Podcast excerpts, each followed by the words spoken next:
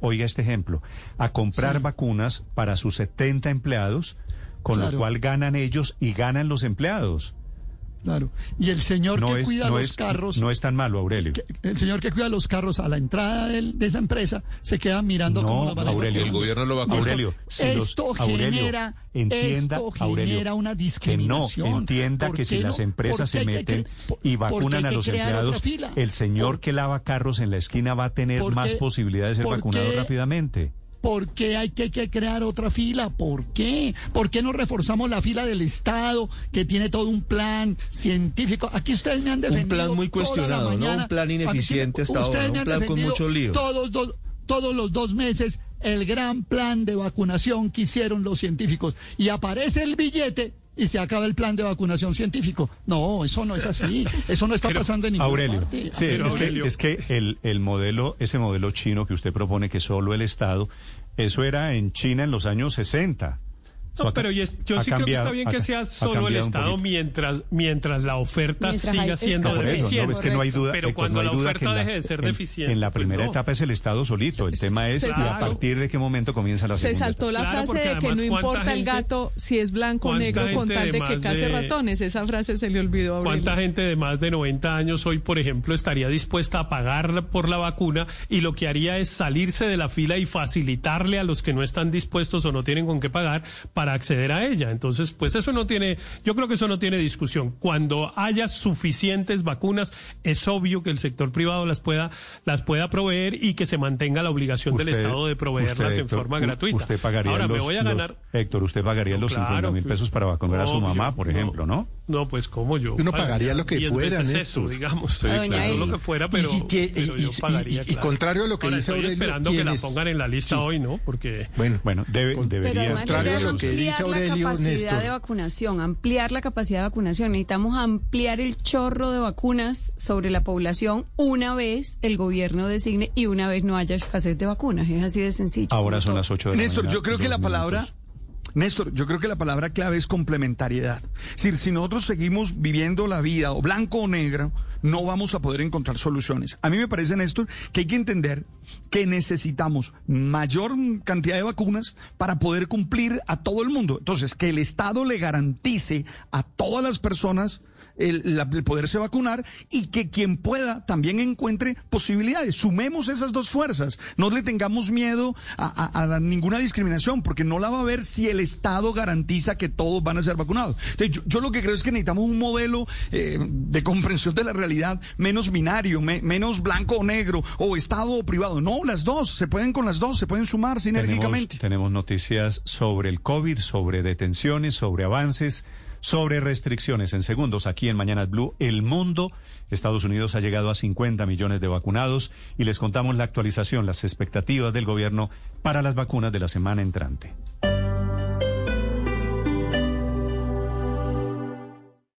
Esta es Blue Radio. Sintonice Blue Radio en 89.9 FM y grábelo desde ya en su memoria y en la memoria de su radio. Blue Radio, la nueva. This is Derek's O'Reilly Auto Parts story. After the third time jump starting my car, I finally realized my battery was dying. So I stopped by O'Reilly to have it checked. They tested it right there in the parking lot. It was bad, real bad. But they helped me find the right battery for my car and even installed it for free. Now my car starts like new.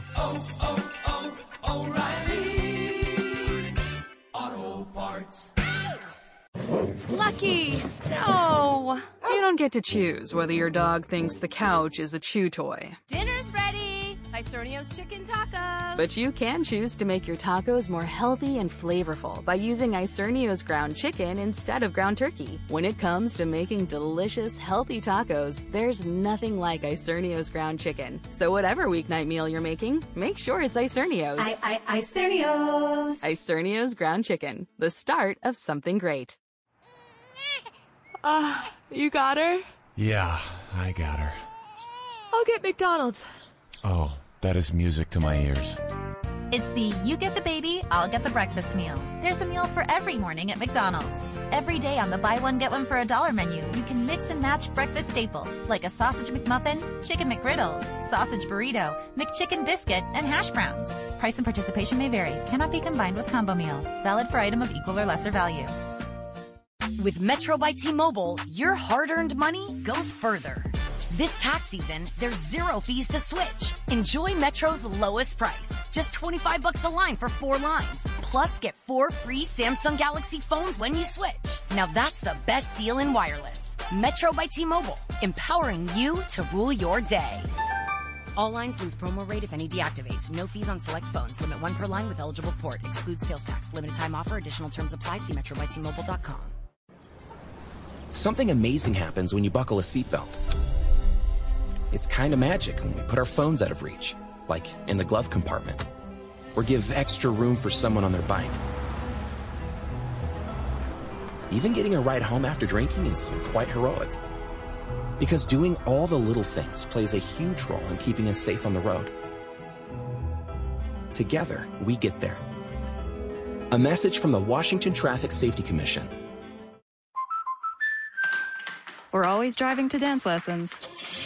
So we signed up for Know Your Drive. We save money and get closer to her dancing dreams. The daring young man on the flying trapeze. Or maybe her singing dreams. Sign up for Know Your Drive and save up to 20%. American Family Insurance. Insure carefully, dream fearlessly. Products not available in every state. Discount terms apply. Visit amfam.com slash know your drive for details. American Family Mutual Insurance Company SI and its operating company 6000 American Parkway, Madison, Wisconsin.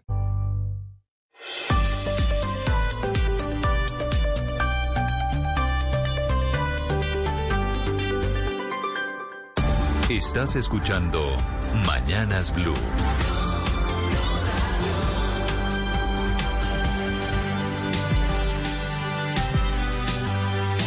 Hay un problema con las vacunas de Medellín. Se suponía que iban a llegar anoche más de 6.400 dosis de Pfizer, pero el avión no llegó. ¿Qué pasa en Medellín en este momento con las vacunas? Héctor.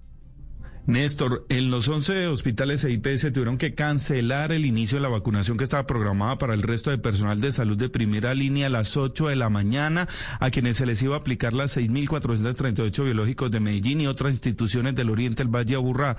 El vuelo desde Bogotá fue cancelado y no se tienen, Néstor, claras las razones de por qué lo hizo el Ministerio de Salud. También se esperan las indicaciones si llegarán en la mañana o en la tarde. Blue Radio preguntó, no solo en la seccional de salud, de Antioquia y de Medellín, sino en algunas IPS como la León 13, la María y otras como el CES, quienes son nos han indicado que tienen todo listo, los puntos de vacunación, el personal vacunador, pero que solo están a la espera de las dosis, Néstor, que por ahora no se sabe a qué hora llegan, Néstor. Eran 6.400 para Antioquia, ¿no? Sí, señor, 6.438 que llegarían del segundo lote de Pfizer que estaban previstas desde el gobierno nacional, Néstor.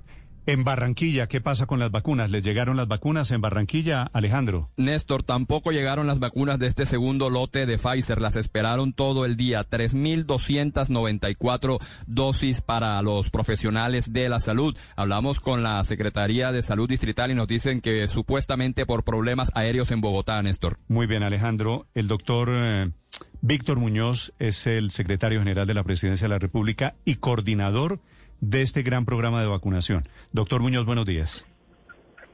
Néstor, buenos días, buenos días a la mesa de trabajo y muy buenos días a todos los oyentes. ¿Sabe usted qué está pasando, que no le llegaron las vacunas a Antioquia y a Barranquilla? Néstor, digamos que entre todo este proceso de logística que se viene haciendo, pues hay unos temas que tenemos que tomar en cuenta que también dependemos de las condiciones de transporte aéreo, de condiciones meteorológicas, de, las, de los mismos tiempos de transporte terrestre cuando así se hacen.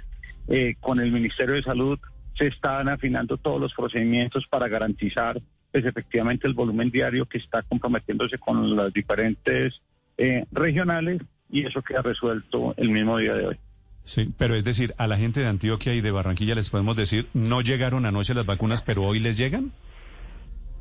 Sí, señor, digamos que las vacunas y el procedimiento de asignación de vacunas precisamente a la resolución, porque además recordemos que aquí las vacunas que llegan los lotes por resolución se asignan, eh, se hace todo el procedimiento de empaque y distribución eh, el día donde estarán llegando esas vacunas. ¿Y, el problema fue de, de aeropuertos? Eso es un tema pues que, eh, que tiene varios puntos en la cadena en esto. Yo en este momento pues, no, no tengo ya el detalle de Antioquia, eh, ya lo estoy pidiendo, pero pues efectivamente hace parte de un tema de la cancelación del vuelo, como ustedes lo mencionaban, eh, y que estamos verificando si tiene que ver con el tema de la hora de salida del avión. Sí, doctor Muñoz, ¿esas vacunas van en vuelo comercial o son aviones de la policía las que los están movilizando? Para el proceso de distribución se utilizan diferentes mecanismos. Hay unos que son de- de- llevados por la policía, hay otros que los estamos haciendo a través de los contratos de transporte que tiene para todas las vacunas el Ministerio de Salud. Unos de ellos van en vuelos directos dependiendo del volumen, otros van a través de aviones comerciales. Cuando tengamos, pongámosle la llegada de las 2 millones que vamos a tener en el mes de marzo, pues esa distribución se hace prácticamente con vuelos exclusivos. Como son dosis también o paquetes pequeños, pues hay unas que van a través de vuelos comerciales. Sí, doctor. Recordemos, solo por mencionar, que en las vacunas que recibimos de Sinovac, las 192 mil, si bien se hace por un operador logístico, llegó por un vuelo comercial de KLM. Sí, llegó, llegó en KLM. Pero, doctor Muñoz, lo que pasa es que estar en manos de los privados en este caso, pues obviamente es depender de si cancelan un vuelo, pues seguramente aplazar la llegada de las vacunas. Entendiendo que son pocas, que, que no sería rentable, por ejemplo, alquilar un avión para llevar solamente dos mil o tres mil vacunas. ¿Se ha pensado en, en mejorar esa parte de la cadena logística o por ahora vamos a seguir con este mismo plan? Nosotros tenemos, y como les mencionaba, diferentes mecanismos para el transporte. Los volúmenes van a empezar a crecer desde la próxima semana. En la medida en que van creciendo los volúmenes, se van teniendo vuelos dedicados, vuelos exclusivos para el transporte en el mismo. Con la policía y con la Fuerza Aérea siempre tenemos contingencia cuando se ha requerido transportar y como se hizo con los ventiladores eh, en, la, en la primera etapa de la pandemia. Y efectivamente, si llegara a haber un inconveniente comercial, pues lo hacemos a través del apoyo de las fuerzas militares, como se ha hecho durante toda la pandemia. Doctor Muñoz, a propósito de la situación en el Tolima, ¿podría explicarnos usted qué significa eso de la variación en la temperatura y qué tan compleja o complicada es la situación real con esas vacunas allí en el departamento? Las vacunas que de las que estamos hablando son vacunas Sinovac, son vacunas que van a estar en temperatura entre 2 y 8 grados. Ellos tienen un dispositivo que se llama un data logger y el dispositivo indicó que había una variación por encima de este nivel de temperatura. Es decir, se llegó al a, a 9, a 9 grados. Esto pues genera unas alertas. Existe un procedimiento donde se eh, establece que el INVIMA debe hacer una revisión de por cuánto tiempo y a qué temperatura se presenta esta variación. Existe un, digamos, un documento que se llama Stability Data de la vacuna, que es hecho por el fabricante, en este caso por la farmacéutica, donde establece cuáles son esos rangos tolerables. Eh, con la información que tenemos, el día de hoy el INVIMA debería estar simplemente revisando, validando la información y eh, autorizando que salgan de cuarentena y se pueda continuar con la aplicación de las mismas, pero pues obviamente eso es el equipo eh, del INVIMA, pues técnico, que es el que debe dar esa valoración. ¿Esas vacunas, doctor Muñoz, van en un carro y van en un vehículo particular? Esas vacunas, eh, Néstor, en este momento no tengo el detalle exactamente de las vacunas, pero esas vacunas van en, dentro de los contratos que tenemos de distribución, van en unas neveras portátiles que se tienen. De eso, de eso le quería preguntar. Esas nevelas, neveras portátiles, ¿cómo, cómo son físicamente? ¿A qué temperatura van? En este caso de Sinovac, recordemos que tenemos diferentes tipos de vacunas. Las que son Pfizer, pues tienen que viajar con ultracongeladores, eso viaja con hielo seco, en unas neveras especiales. Estas que digamos que manejan los estándares de vacunas normales son neveras eh, muy similares a neveras de Icopor que baja, que viajan con unos paquetes de hielo, pues también que, eh, que van en la parte superior de las vacunas eh, y lo que se está revisando es si efectivamente es un tema de cantidad de hielo que permitió que generara esta variación, porque más allá del procedimiento del INVIMA, pues también se hace un proceso de revisión logística. Ah, pero esas son, eh, son porque, neveras pues, un poquito, son Señor. neveras artesanales, no son neveras eh, especializadas en temas en transporte de vacunas ni nada por el estilo. Son unas neveras de son las neveras les- que se util- son las neveras Néstor que se utilizan en el mundo para la vacunación. Recordemos que en Colombia se aplican 30 millones de vacunas al año y estas neveras son acondicionadas para ese transporte y son neveras que se utilizan permanentemente y son las vacunas, como bien lo mencionaban ustedes hace un momento, en las que se movilizan influenza, en las que se movilizan polio, en las que se movilizan todas las demás vacunas que se aplican en el país. Sí. Doctor Muñoz, ¿tiene usted alguna información de qué pasó con las 5.767 dosis que iban o llegaron a Ibagué, pero que dicen que no pueden poner porque se, per- se, se Lo- perdió lo- la cadena de frío. Lo acaba de responder Felipe. Es, es, es, es esto, es esto, Felipe, precisamente lo que está mencionando. Son las dosis que entran en cuarentena. Es un procedimiento que se tiene definido. Existen los formularios más allá del tema del COVID. Eso existe para cualquier tipo de vacuna. Y eh, pues en este momento el INVIMA está haciendo la verificación para pues establecer que de acuerdo a la información del fabricante se pueden liberar eh, para, para aplicación. Doctor Muñoz, eh, teniendo en cuenta lo que pasó con Ibagué, que se, se distribuyó por tierra, supondría uno que en las regiones cercanas a Bogotá, Meta, Boyacá, bueno, todo Cundinamarca, se están distribuyendo también por tierra esto, estas vacunas. La distribución sea aérea, por tierra, en algunos casos marítima, dependiendo pues de la ubicación del municipio. Recordemos que vamos a llegar a los 1.102 municipios y que tenemos que combinar todos los medios eh, de transporte. También depende mucho del volumen, eh, pues para que implica cuál es el medio de transporte que se utiliza. Doctor Muñoz, eh, esta mañana hacía cuentas y con las dos millones de dosis que vendrían de Sinovac el 7 de marzo, más las 500 mil que deben llegar, 400 mil más que deben llegar de Pfizer por el eh, bilateral y las 117 mil por COVAX, más las posibles 500 mil de AstraZeneca antes del 31 de marzo, si usted me corrige, estaríamos hablando de cerca de 3 millo- más de 3 millones de dosis eh, de vacunas que servirían incluso para lo- el millón seiscientos mil personas que están en la primera fase. ¿Esas cuentas están correctas y ustedes ya tienen garantizado casi la llegada de todas estas dosis para marzo? Pues María, claro que sí, esas cuentas están correctas. Nosotros ya tenemos 292 mil que son las que se han llegado al país. Vamos a recibir 100 mil semanales por parte de Pfizer. Esto obviamente se coordina la fecha de la siguiente semana, los días viernes. Debería en principio estar llegando el próximo miércoles, miércoles el primer grupo de las 100 mil y así sucesivamente hasta acabar el mes. Las 2, millones de Sinovac, las 117 mil Pfizer, mecanismo COVAX y AstraZeneca, que estamos hablando de 500 mil. Efectivamente, con eso cubrimos al 100% etapa 1, fase 1, arrancamos con etapa 2 y sobrecumplimos lo que se había anunciado en el mes de enero de garantizar en el primer trimestre más de un millón de colombianos vacunados. Eh, lo que estamos buscando es acelerar el proceso de vacunación. Sí, sobre lo que anunció el presidente Iván Duque ayer, ¿cómo cambia el plan de vacunación?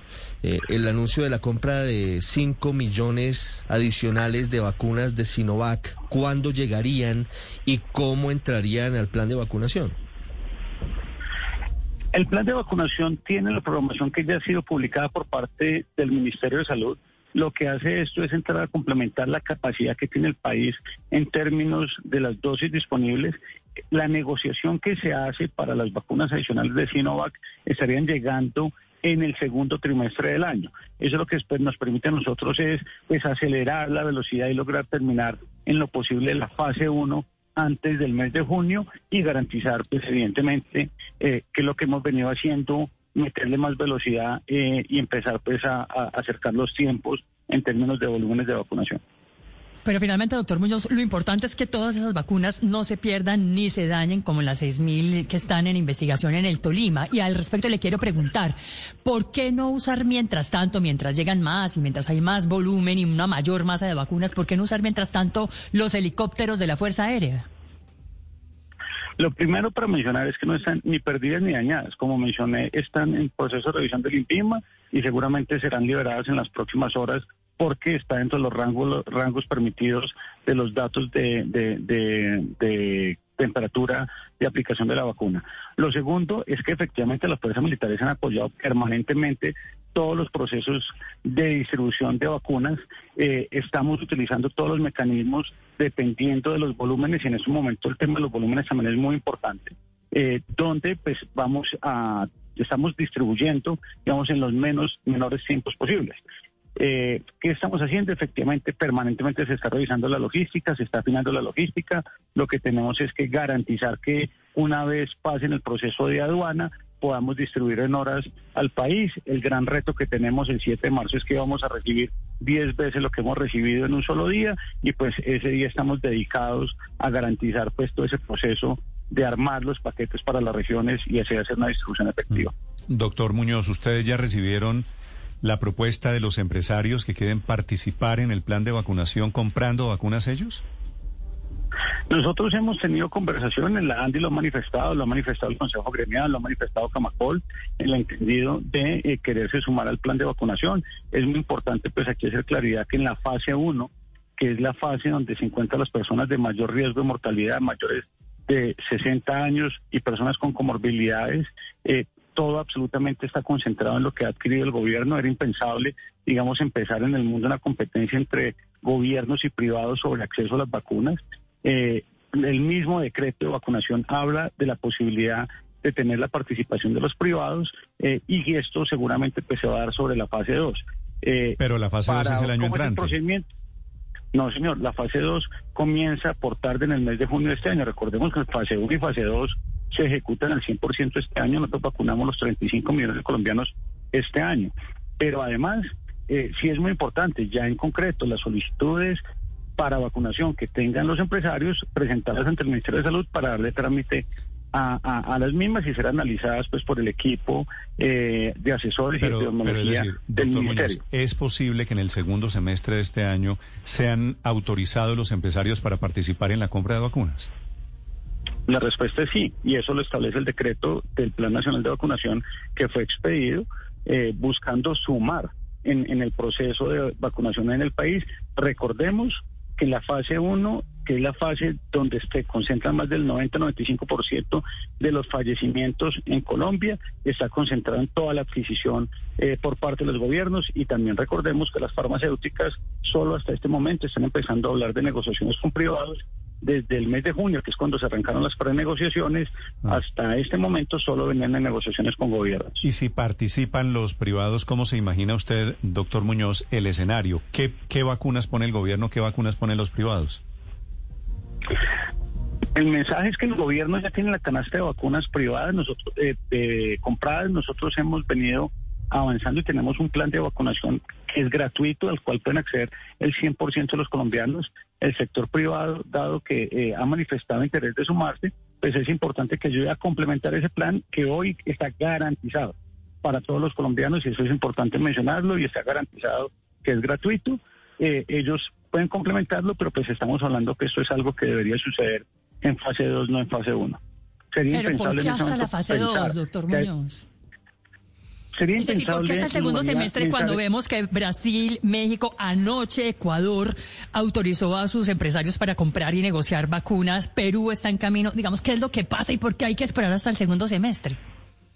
Cuando yo hablo del segundo semestre estoy hablando de llegadas. La fase de negociación, y como bien lo mencionaba hace un rato el, presidente de la ANDI, el doctor Bruce, eh, ellos ya tienen conversaciones previas antes del segundo semestre no deben estar llegando vacunas porque inclusive en el mundo hemos visto que hay distribuciones que no se han hecho los gobiernos de las negociaciones que se han hecho. Si estamos hablando que llegarían antes es que están compitiendo con los volúmenes adquiridos por los gobiernos, lo cual no debería ser. Porque en la fase 1, insisto mucho, esto es, sería impensable pretender que se está compitiendo por acceder a una vacuna porque se puede pagar por ella y que una persona que tiene mayor riesgo de morir porque es mayor de 80 años o porque tiene comorbilidades no puede acceder a ella. Entonces, eh, cuando hablo de fase 2, es que en la fase 2 podrían ya iniciar su llegada y participar y complementar ese proceso de vacunación que ya está definido y que se tiene un plan concreto. Traducción, eso lo tienen muy adelantado y seguramente los empresarios ya deben estar en contactos con esos laboratorios, suponiendo que vacunas de los empresarios del sector privado comenzarían a llegar, no a negociar, a llegar a partir del segundo semestre. Gracias, doctor Muñoz, por acompañarnos esta mañana. No, muchas gracias a ustedes y que tengan un buen día. 823 en Blue Radio. Estás escuchando Blue. When can you get the COVID vaccine? It depends. There are millions of people to vaccinate in Washington. And because there aren't enough doses for everyone yet, we're distributing the vaccine in phases, starting with the people most likely to get COVID or become seriously ill. To find out if you can get the vaccine now or get notified when it's your turn, visit findyourphasewa.org and keep up the masking and physical distancing. Together, we can end the pandemic. A message from the state of Washington. Ah, uh, you got her? Yeah, I got her. I'll get McDonald's. Oh, that is music to my ears. It's the you get the baby, I'll get the breakfast meal. There's a meal for every morning at McDonald's. Every day on the buy one get one for a dollar menu, you can mix and match breakfast staples like a sausage McMuffin, chicken McGriddles, sausage burrito, McChicken biscuit, and hash browns. Price and participation may vary. Cannot be combined with combo meal. Valid for item of equal or lesser value. Esta es Blue Radio, la nueva alternativa. Mire las filas de los adultos, esos son adultos mayores para la vacunación. Claro, mayores de 80 años, Néstor. Esto es en la avenida Caracas con calle 53. Sí, lo que pasa es que esto es un poquito, Felipe, lo que está pasando esta mañana. Hecha la vacunación para los mayores de 80, saliendo los mayores que se cuidaron durante un año y salen hoy a hacer fila. En Sí. unas condiciones de riesgo, por supuesto, eso puede ser No debería ser, contraproducente, no, es que ese es el tema debería ser así, ¿no? No se, hecho- no, no se ve bien lo de las filas que están sucediendo en este momento. No, en deberían Bogotá. haberlo citado con hora, eh, en sitio específico. Grupos pequeños. A, a los adultos mayores después de un año de estar encerrados. no sé. Pero sí. Pero no se ve bien ni las filas ni los momentos de ponerles las vacunas como tal. Néstor, yo no sé si usted le echó una miradita hoy a la primera página del periódico El Tiempo, donde trae cuatro fotografías, ¿no? Dice vacunación, primero los abuelos. De esas cuatro, tres están incorrectas. Es decir, tienen o son ah, ya viejitos con el tapabocas por fuera la nariz o bien no la tienen, no tienen ni siquiera el tapabocas. Digamos, hay una señora en donde le están poniendo la vacuna y la señora ni siquiera tiene tapabocas. Digo, digo, yo no hay una enfermera que le diga, por, los vamos a acercar a usted, por favor póngase el Paola, tapabocas, pero hay una por eso- peor. por eso le digo, estoy viendo aquí la primera página del tiempo, usted tiene razón, pero es lo mismo que está pasando en estas dos filas que suceden en este momento en Bogotá. En la Caracas con 53, Suba, noroccidente de Bogotá. Y en el Ambas, hospital de Suba, sí. ambas llenas de personas mayores que son los Sin más vulnerables. distanciamiento. No, no, no, esto, esto de verdad. Pero qué tal la, foto de la enfermera dándole el beso en la casa, en la cabeza a una señora, una viejita también Pero que mire tiene esa foto, tapabocas Paola, por mire- fuera de la nariz. Paola, mire esa foto con un poquito de, de condescendencia. Esa foto es la emoción de una enfermera que acaba de vacunar a una viejita. No, pero por emocionada no se puede acercar con el tapabocas que es en las capas No, externas pero en que- donde guarda los virus y, y todos los bichos y se acerca a la señora que no tiene el, el tapabocas bien puesto, tiene la nariz destapada y le da un beso. Digo, yo no sé, Néstor, con todo el respeto del mundo, cómo está haciendo el entrenamiento y la capacitación de los enfermeros y de las enfermeras en el país que están poniendo Paola. la vacuna, pero estas fotos valen más que mil palabras y dejan mucho posible- que desear porque no puede Pero ser que se acerquen a abonemos besos que con el tapabocas. Es posible. Mal puesto fuera de todo. Es posible, Paola, que en esas fotografías que usted está viendo haya una imprudencia. Pero lo de esta mañana en las filas de Bogotá, eso ya no, Felipe, me da pena, esto no eso- es eso- imprudencia. eso es mucho más Esto se llama negligencia, porque No, están yendo ¿cómo todos cómo- estos cómo los exponen así, Están yendo Es que- con sus familiares y las imágenes son realmente no solo conmovedoras, desgarradoras, sino Mm. preocupantes. Porque eso, Claro. si llega a aparecer un contagiado allá, no quiero decirle las consecuencias para esas personas que están intentando blindarse. Es decir, hoy sí están corriendo el riesgo, que no habían corrido en un año. Bueno, lo único No, para terrible. destacar es que lo- en estas aglomeraciones que estamos viendo sí tienen el tapabocas puesto, algunos tienen doble tapaboca y la mayoría eh, la- lo tienen bien puesto, lo cual Sí, pues, pero les da- fíjense les que ahí hay un tema logístico que se les dijo desde el primer momento a las EPS y al gobierno. Y a las IPS. ¿Por qué? Y a las IPS, a las hospitales y clínicas. ¿Por qué no habilitaron espacios grandes y abiertos? ¿Por qué tienen que llevar a, los, a, a las personas mayores a un sitio cerrado a hacer fila afuera? ¿Por qué no pueden Ahora, tener, pensar esto- en grande en una logística adecuada para Ricardo, una vacunación masiva? en el caso, en el caso de Bogotá- del horno, Néstor. En el caso de Bogotá, esto está en manos de cuatro o cinco IPS. Sí, son cuatro EPS por ahora, que son Sanitas, la nueva EPS, Claro. Capital Y la- Salud y, la, la de la dirección policía. la policía. Y la pregunta es cuál de ellas está incurriendo en estas prácticas que, que no parecen convenientes. Todo indicaría que es Capital Salud, que es la EPS pública, del ¿no? distrito. Que es la EPS del distrito. Y digo por las zonas donde ustedes dicen que están poniendo las vacunaciones, porque me imagino 53 que las otras utilizan sus IPS, digamos, Sanitas, por ejemplo, pues debe estar haciéndolo en, en la Clínica Colombia y en la Clínica Reina Sofía o qué sé yo, pero estas eh, direcciones de ustedes corresponden a Capital Salud y es a ellos a los que habría que reclamarle porque me, están me en preguntan. Felipe, aquí algunas personas, ¿qué pasa si un señor mayor de estos todos estos son mayores de 80 años, por supuesto, ¿no? Así estos son es. 80 y Claro, claro. Se ven pues viejitos, con todo el cariño, viejitos. ¿Qué pasa, Felipe, si se contagian antes de, minutos antes de recibir la vacuna? No, pues Néstor, eso... Pues es- pasa lo mismo que si se contagiaran horas o días antes. Es un Claro, riesgo no, no. gigante Pero además- y que efectivamente eso es ahogarse, y me perdona la metáfora, ahogarse cuando están a punto de tocar la orilla. Y es un error elegir el hospital para hacer el sitio de vacunación. todo, todo, porque podrían haberlo hecho en un sitio que no sea un hospital donde van a de pronto Todo, a todo, tener todo acceso. esto- Luzma, en Madrid, ayer la primera página del país era una foto además linda, porque era un, tra- un teatro en la Gran Vía, en donde estaban vacunando a todos los mayores de 70, de 80 años, creo que están todavía en esta etapa.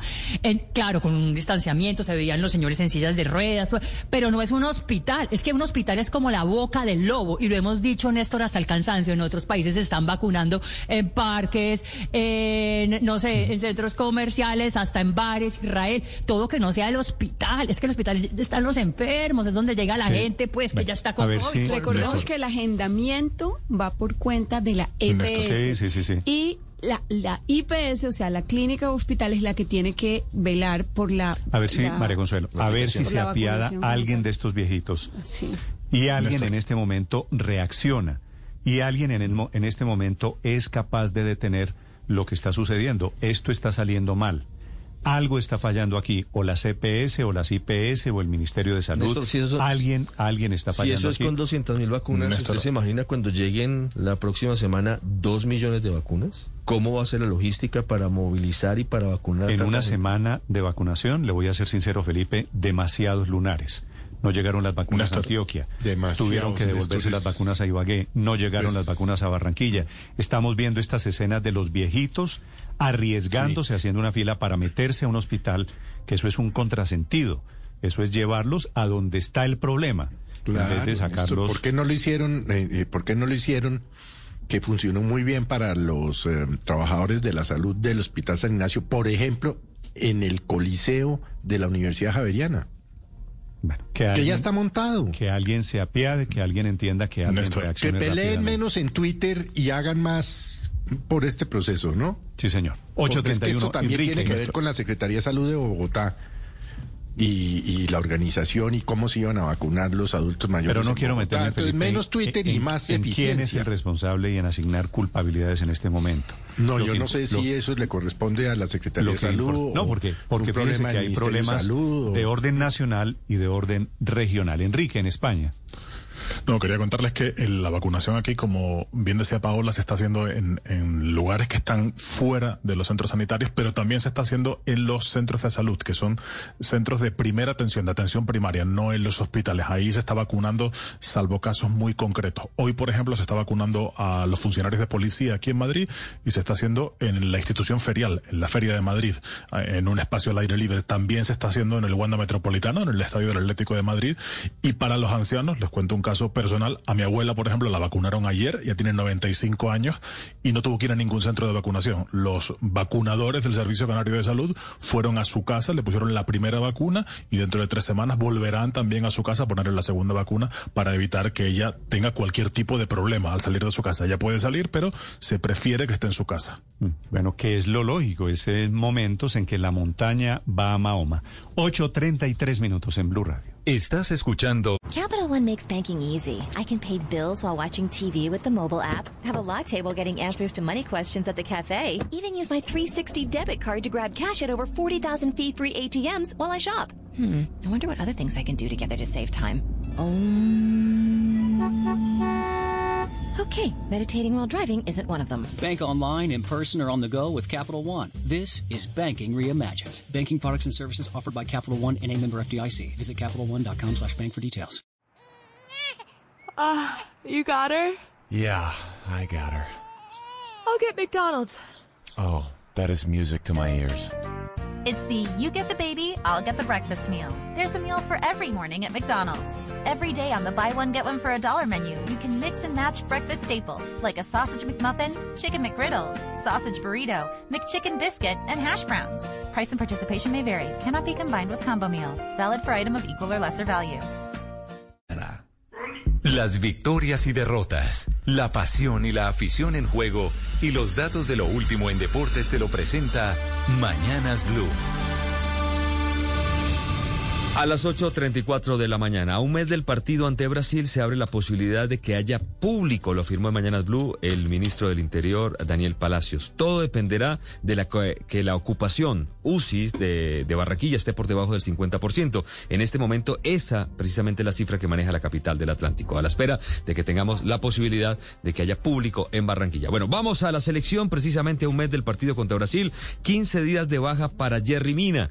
Se perderá un par de partidos con su conjunto Everton, pero estaría en condiciones para retornar para ese 26 de marzo. Luis Fernando Restrepo, además de Estadio Blue, habló con Steven Alzate, otro de los jugadores que actúa en el fútbol inglés que pueda venir a la selección Colombia. Lo mejor de esta entrevista lo editó Sebastián Vargas. Hola Tito Oyentes, feliz mañana para todos. Este colombo inglés de 22 años, nacido en la ciudad de Londres, ya tiene 30 partidos en la primera edición del fútbol de Inglaterra y además ya marcó su primer gol. Lo hizo esta temporada y nada más y nada menos que al Liverpool en Anfield Road. Acerca de la posibilidad de jugar al lado de James en la selección Colombia, Steven Alzate respondió. Sí, ¿por qué no? Yo me siento, como dije, confortable en el medio. Con el que sea, con el que me pongan a jugar en el medio, hago lo mejor que pueda para el equipo. En diálogo con Luis Fernando Restrepo de Estadio Blue, Steven Alzate se refirió acerca si ha hablado o no con el nuevo técnico de la selección Colombia, Reinaldo Rueda. No he hablado con el profe Rueda, pero obviamente yo quiero volver. No sé si pueda viajar por lo, el tema del coronavirus, pero 100% quiero volver a la selección, seguir jugando para la selección y ojalá esté ahí muy pronto. Recordemos, Tito y oyentes, que ya Steven Alzate estuvo en cuatro partidos de selección Colombia, dos amistosos en los Estados Unidos y además dos de eliminatoria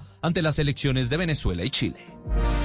Gracias, Sebastián. Nos vamos ahora con lo mejor del fútbol profesional colombiano. Deportivo Cali, luego de nueve fechas jugadas y con sus nueve partidos al día, líder con 21 puntos.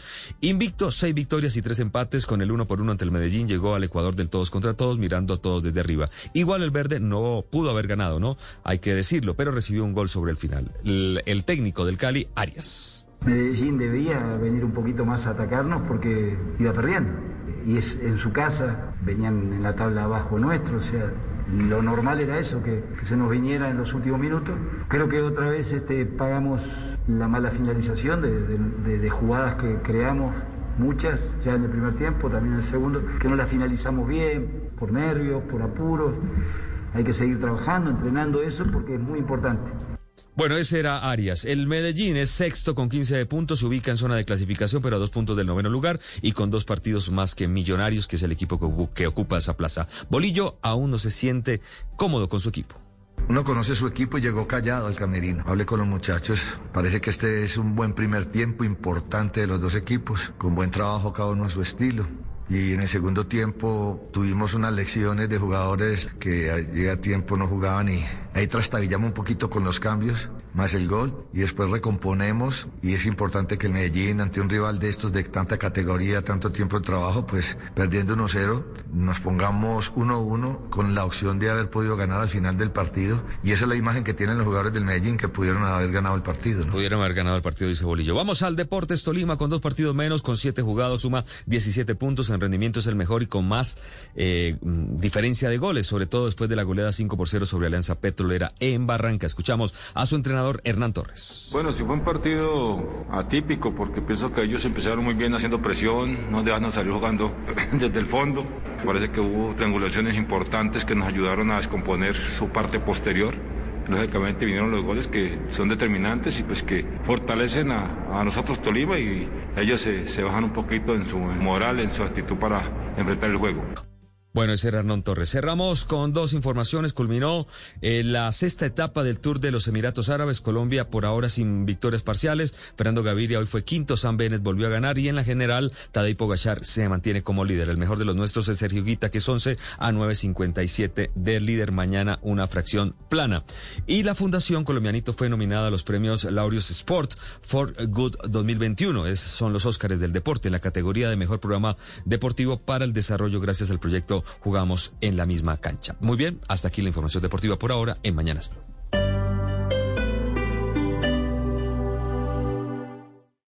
Esta es Blue Radio. Sintonice Blue Radio en 89.9 FM y grábelo desde ya en su memoria y en la memoria de su radio. Blue Radio, la nueva alternativa. Salud, negocio, hogar y ahora tranquilidad absoluta de estar siempre juntos con Prosegur Alarms. Disfruta, seguimos siempre junto a ti, protegiendo lo que más quieres. Confía en la tecnología y reacción de Prosegur Alarms. Tenemos el mejor sistema de seguridad. Cuidamos tu hogar o negocio desde 3,400 pesos diarios. Llama hoy al numeral 743. Recuerda, numeral 743 o ingresa a prosegur.com.co. Aplican condiciones y restricciones. Vigilado por la Superintendencia de Vigilancia y Seguridad Privada. ¿Me escuchas? ¿En algún momento pensaste que el mundo se detendría? Hoy está en nuestras manos prevenir que esto vuelva a suceder. No bajemos la guardia. La reactivación económica depende del cuidado de todos. Seguimos en la entrega de los kits de bioseguridad a los vendedores informales. Bogotá Vital. Instituto para la Economía Social IPES. Alcaldía Mayor de Bogotá. Porque ustedes lo pidieron, Blue 4.0 crece.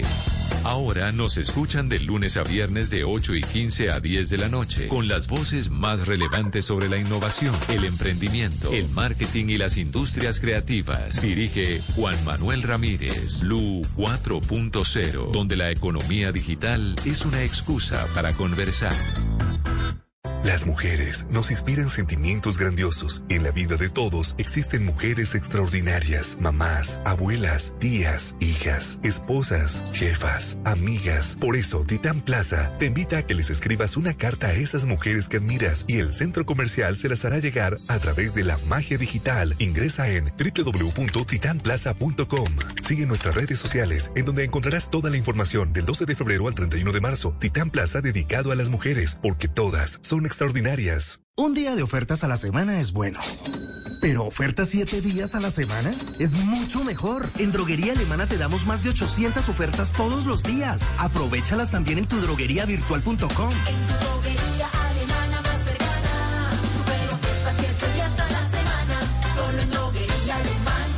Siempre pensando en tu salud. Ciudadanos, porque todos queremos que nuestra ciudad sea maravillosa y con más árboles. Somos el movimiento E2. Visítenos en www.movimientoe2.com.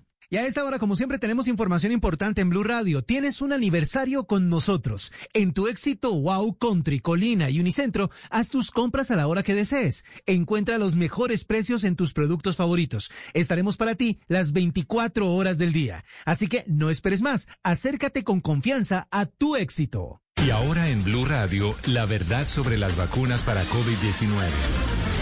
No creas en cadenas de WhatsApp o videos que te invitan a no vacunarte por supuestas conspiraciones y eventos adversos con la vacuna. Nada de eso tiene un soporte científico. Las vacunas contra COVID-19 han sido desarrolladas con base en evidencia científica y se han probado en estudios clínicos muy rigurosos que avalan su uso. La mejor estrategia es prevenir la infección mediante la vacuna, pues a la fecha no hay medicamentos disponibles que sean efectivos para el manejo de la enfermedad. Cuida tu vida, cuida la vida de tu familia. Vacúnate. Vacúnate. Blue Radio.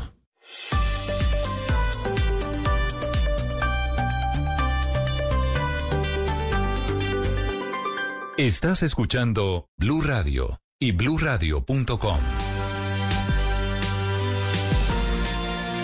Han anunciado desde el gobierno de Bogotá descuentos tributarios, subsidios para las empresas gastrobares que fueron cerradas esta semana. El doctor eh, Mauricio Ramírez es el director financiero en Bogotá, el secretario de Finanzas y de Hacienda en Bogotá. Doctor Ramírez, buenos días. Eh, Néstor, buenos días, ¿cómo está? Buenos días a todos los oyentes también. ¿Qué van a hacer, doctor Ramírez, ustedes en Bogotá para ayudar a la gente de los gastrobares? Eh, bueno, ahí, ahí Néstor da unas eh, paquete de alivios que le llega principalmente a las actividades que más han perdido, que más han perdieron, digamos, en, la, en particular el año pasado. Ahí están los, los hoteles, ahí están los gastrobares, ahí están los restaurantes. Eh, y lo que tiene ya establecido para este año es que aquellos establecimientos que perdieron más del 50% del ingreso el año pasado van a tener una reducción del 25% del, del ICA, del Impuesto de Industria y Comercio, que se paga eh, este año. Ese es el primero. Eh, nosotros tenemos congelamiento del predial para todos los predios residenciales y no residenciales durante 2021. Y deben demostrar, Y doctor pronto- Ramírez, deben demostrar esa reducción de sus ingresos el año pasado o se da por descontado que todos redujeron sus ingresos. No, no, no. Ellos, eso cuando se hace la declaración del ICA, del impuesto de comercio, eh, la empresa tiene que por, justamente poner cuáles fueron sus ingresos para hacer el cálculo del impuesto que tiene que pagar. Entonces, lo que nosotros hacemos es que con esos ingresos nosotros ya tenemos, sabemos cada una de esas empresas cuánto tuvo en el, el año 2019, cuántos fueron sus ingresos en 2019. Cuando nos reporten en el 2020, eh, ahí, ahí se puede hacer esa relación. Ok, o sea, tanto, con se base sabe en el quién les mismo cayó. con base en el mismo impuesto la En la reducción va a ser declaración. La reducción de 25% y el subsidio a la nómina cómo va a ser, doctor Ramírez. El subsidio de la nómina, bueno, está el PAEF, el programa del apoyo al empleo formal del gobierno nacional, que ojalá va hasta marzo, ojalá se extienda. De verdad nosotros creemos que, que todas las eh, circunstancias ameritan que sea extendido más allá de marzo, ojalá hasta junio, más eh, por parte del gobierno nacional. Del otro lado, nosotros tenemos ciertamente un PAEF, digamos, es más limitado, es, eh, pues porque no los recursos del distrito eh, no se pueden comparar con los recursos de la nación, pero que financian cuatro, pagan cuatro nóminas, pues, salario mínimo por empresas eh, durante seis meses. Eso es lo que lo que tenemos eh, establecido y con eso vamos a apoyar, estamos apoyando a, algunas empresas en, eh, en, en Bogotá. Pero Eso como le equivale digo, la en, gran en- mayoría en plata son- en, plata equivale a cuánto, doctor Ramírez. Mire, en plata, el, el gobierno nacional eh, financia 40% del salario mínimo, o sea que son unos 350 mil pesos eh, mensual, eh, mensuales por trabajador formal para las empresas que cumplen las condiciones que, que, que significan eso. Nosotros, eh, y eso, el, el- programa del gobierno nacional pues financia pues todos los, los la planta, la nómina que puede mostrar una empresa que está manteniendo, eso sí, eh, por eh, a partir de salario mínimo. En nuestro caso son hasta cuatro trabajadores, hasta cuatro trabajadores, Pero- un salario pero, mínimo por trabajador. Doctor Ramírez, hay una parte de ayuda del gobierno, del gobierno nacional, quiero decir. Hay otra parte que es el compromiso de la alcaldesa Claudia López, ¿no es verdad? Sí, señor. ¿Y esa, y esa, en- esa parte de cuánto es? ¿Cuánta plata invierte el distrito en esas ayudas? Eh, el- el- nosotros esto depende por demanda cuántas empresas se inscriben para apoyar eh, esos esos recursos. Lo que estábamos justamente revisando, eh, por ejemplo, en enero muy pocas eh, empresas aplicaron a ese a esa a ese apoyo. ¿Por qué? Porque para las empresas enero fue un mal mes no estaban, no tenían certeza de si iban a funcionar o no iban a funcionar por las cuarentenas. Entonces, en realidad se comenzaron a reactivar otra vez las demandas de este instrumento, fue desde este mes, desde febrero. Para enero no hubo casi nada, en febrero sí ya tenemos algunos eh, al- eh, algunas demandas. En todo caso, lo que le quiero decir sí es que la gran ayuda, la mayor parte que son como cerca de 35 mil empresas, 35 mil, 38 mil empresas han sido financiadas cada mes con los apoyos del gobierno nacional. Los apoyos del gobierno distrital son mucho más limitados y probablemente llegarían como a unas 2.500, eh, 2.800 empresas. Eh, secretario, en estos días me imagino que ya comenzaron el, recaudo de impuestos y con lo que usted nos está diciendo, este alivio que les van a dar a las empresas con el ICA, ¿eso qué significa para las arcas del distrito? ¿Cuánto menos se va a dejar de recoger? Y si en estos días muchas empresas están dejando de tributar. Sí, eh, eso es una muy buena pregunta. Si uno suma todo lo que significa el congelamiento del predial, eh, la reducción en el predial a colegios y jardines infantiles, eh, la reducción del impuesto de industria y comercio, no solamente a los que perdieron más del 50%, sino a cualquiera que tuvo ca- eh, ca- caída en ingresos el año pasado, cuando uno suma todas esas exenciones, alivios tributa- tributarios que estamos haciendo, todo eso son alrededor de medio billón de pesos, son alrededor de 500 mil millones de pesos que el distrito, digamos, eh, está poniendo para ayudar a los eh, sectores más afectados y pues por supuesto también a los hogares eh, a través del congelamiento del predial.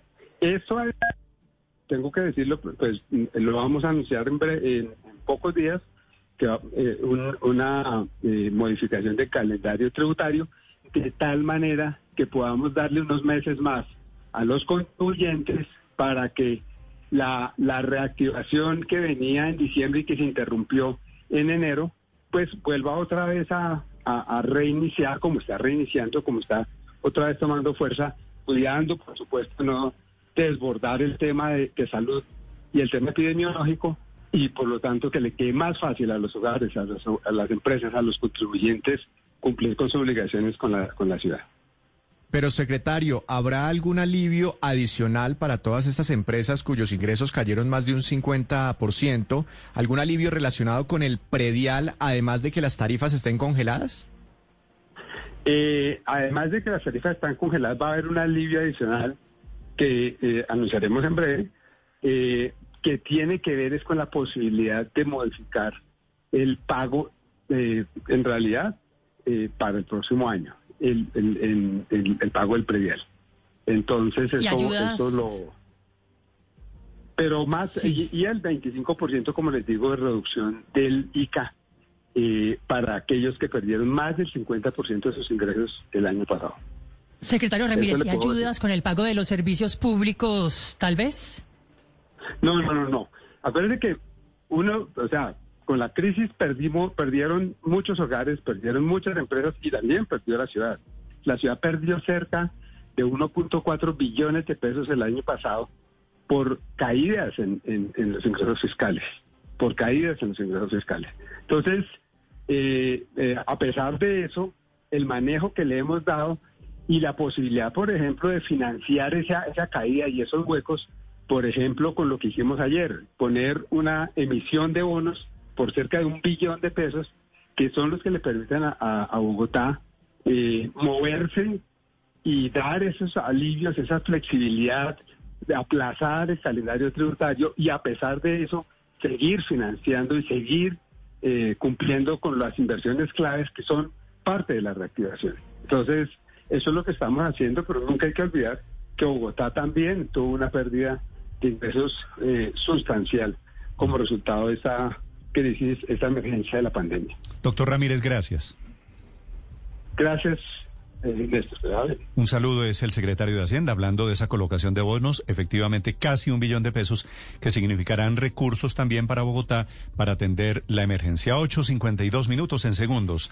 Las noticias y la situación con los mayores, con los adultos mayores que están haciendo fila en la EPS en Chapinero. Estás escuchando Blue Radio. Lleva tu Ford Escape Turbo EcoBoost desde 105 millones 990 mil pesos. Aplica para Ford Escape versión SE 4x2 EcoBoost 2021. Aplica en términos y condiciones. Oferta vigente hasta el 28 de febrero de 2021. Conoce más en Ford.com.co. No, parce, me la di de verdad que como que me contagié. No me digas, es que diste mucha papaya. Pero pues ponete ya mismo en modo pras. ¿Y qué es ese tal modo pras? Modo pras, pues que te tenés que quedar solo en la casa para no contagiar a nadie más. Llamate ya mismo a tu EPS o al 192 y si te llaman, pues les contás de toda la gente con que estuviste andando en estos días. Uy, sí, parce, esa vuelta es en serio. Contagiarse es tan fácil. Yo ni me enteré cómo. Llama ya mismo pues para que rompamos la cadena de contagio. Si acaba de llegar a Blue Radio, esto es lo que está pasando y lo que se ha perdido. Atención, a esta hora hay filas de adultos mayores que fueron citados para la vacuna en la IPS Viva 1A, que trabaja con la nueva EPS, queda en la calle 52 con Caracas, y allí una aglomeración en la práctica que es en contravía de las restricciones impuestas por los gobiernos. En el lugar se encuentra José David Rodríguez. Néstor, aquí estamos, son más de 50 personas en estos momentos también con sus familiares que están haciendo fila, muchos de ellos aseguran fueron convocados hoy para vacunarse contra COVID-19. Mi señor, buenos días, bienvenido a vacunándose. ¿Cuánto tuvieron que esperar y cuál es la situación que les han dicho? Muy buenos días para Blue Radio. A ver, la situación es inquietante acá porque nosotros estamos citados a las 7 de la mañana. Da la hora que mi señora madre se encuentra en estos momentos en la parte interna, ¿no? pero recibimos tenemos quejas de que en la parte interna se están vacunando personas que no han sido citadas. ¿Cuál es el control que el gobierno está manejando? ¿A usted lo ello? citaron? A nosotros fuimos citados. ¿Por me- cuál medio? Por medio de, de, de- de mensaje, WhatsApp. ¿Cuántos años tiene su señora madre? Mi señora madre tiene 97 años. Y como usted se da cuenta, la mayoría de abuelitos es- le ha tocado recurrir a conseguir sillas prestadas porque eso. ¿Desde dónde viene usted? ¿Dónde vive Vengo usted? desde el barrio Boyacá Real. Y si usted observa, la mayoría de sillas adentro están desocupadas y los abuelitos han tenido que recurrir a esas peluquerías siguientes para que les den permiso de sentarse. Señor, Eso muchísimas gracias por estar en Blue Radio. Esa es la situación. Vamos a continuar hablando con las personas, Néstor. Muchos de los abuelitos, pues efectivamente se han tenido que hasta sentar en el andén esperando, por supuesto, que los puedan atender. Señora, usted viene con su familiar, con su- él es su esposo, mi señora. ¿Cuál es la situación? ¿A qué hora lo citaron? Nos llamaron por teléfono y nos citaron a las 8 de la mañana. Pero como fue el teléfono de la casa, no tenemos ninguna constancia. En el, celu- en el computador figuramos, pero en la lista no. ¿Y qué les dijeron? ¿Que entonces no pueden? Que no, que otro día nos llaman. ¿Y desde qué horas estaban ustedes? Aquí es de las seis y media. ¿Cuántos años tiene su esposo? 87. Muchísimas eh, gracias, señora, por estar en Blue Radio. Vamos a continuar hablando con las personas, Néstor. Son muchas personas que continúan llegando aquí. Por supuesto, hay quejas y ya llegaron algunos gestores de convivencia para tratar de dialogar con estas personas. Señor, ¿ella es su mamá? Sí, sí, perfecto. Me- me parece a mí el colmo que a las personas de esta tercera edad que están sobreviviendo en esta etapa eh, las tengan que tratar a esta, de esta forma. Es el colmo que tengan que venir a hacer una cola tan terrible para que le puedan aplicar la vacuna. ¿A usted le llegó citación? A las cinco y media de la tarde a mi hermana le llegó la citación. ¿Por qué medio? Eh, por medio de celular. ¿Ayer fue la citación? Ayer fue la citación. ¿Y hoy qué le han dicho? No, mire, como usted se da cuenta, mire la cantidad de gente que hay. Muchísimas gracias por estar en Blue Radio. Néstor, esa es la situación. Vamos a tratar de hablar con las directivas de la de Viva Primera A IPS que queda aquí en la calle 52 con Avenida Caracas. Algunas personas han tratado de dialogar con unos eh, abuelos también y algunas personas para que efectivamente se puedan devolver a su hogar porque muchos de ellos dicen no fueron citados, pero otros fueron citados y no han podido ser vacunados, señor. ¿Cuántos años tiene usted, su merced? 81. ¿81? Sí, completo ahorita el 12 de marzo. ¿Qué le dijeron? Ya está lista. Eh, que... ¿Ya está, ya está vacunado? ¿O está esperando? Está esperando, está en lista. Y, pero ya le dijeron que lo iban a vacunar. Sí, sí, señor. Listo. Muchísimas gracias. Néstor, esa es la situación. Vamos a continuar en este punto de la ciudad. Gracias, José David. Son grandes testimonios. Qué cosa, Felipe, esto. Se juntaron aquí todos los males posibles. Usted vio a la señora Néstor. que dice, nos citaron por teléfono y ahora no nos responden. El otro, que nos 97 citaron, años, ¿no? que nos citaron y no aparecemos en, en, eh, Sí, en la, en lista. Sí, pero esto ya es, esto ya, esto ya es grave, Néstor, porque es que hoy hemos hablado de las 5.700 de Tolima, hablamos de Barranquilla que no llegaron, hablamos de Medellín que tienen problemas, en fin, eh, eh, bueno, las colas que estamos viendo y que, que acabamos de oír al, al señor, realmente No, esto muy está saliendo muy- mal. Muy, ¿no? conmovedor. Escribe en este momento, atención, el secretario de Salud en Bogotá, el doctor Alejandro Gómez, que es un tipo serio, pero solamente aquí tiene reporte de lo que pasó ayer, no de lo de esta mañana. Dice, ayer, lamentablemente, tuvimos este caso en un punto del norte de la ciudad. Se refiere al de Suba. No lo justificaremos, no lo intervenimos inmediatamente y logramos vacunarlos a todos. El modelo de agendamiento debe ajustarse sin duda. Desde Secretaría de Salud de Bogotá estamos aportando alternativas. Esto, que está, esto esto- era esto que que- está pasando hoy es segundo capítulo, Ricardo, de lo que pasó ayer en Suba.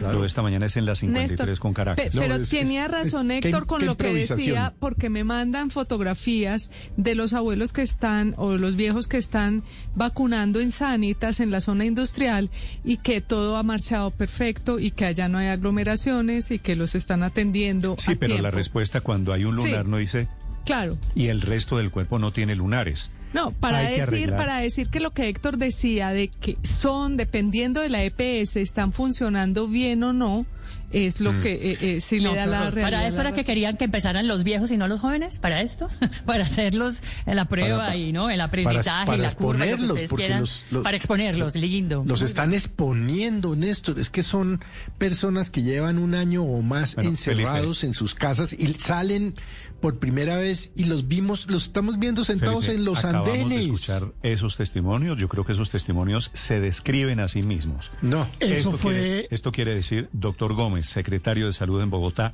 hagan algo urgentemente, porque allí, en ese punto, por lo menos, es posible, Luz María, usted tenga razón. Porque las en otros puntos EPS está funcionando mejor, Mejor. o aceptablemente, o bien. Pero hay un Porque punto de ese es Bogotá el- en donde está sucediendo en hay este que momento. meter, Ese es el resultado a la, de a la entregarle- supersalud y hay que meter al gobierno nacional porque el gobierno es el que tiene que vigilar a las EPS que están en este momento en el tema.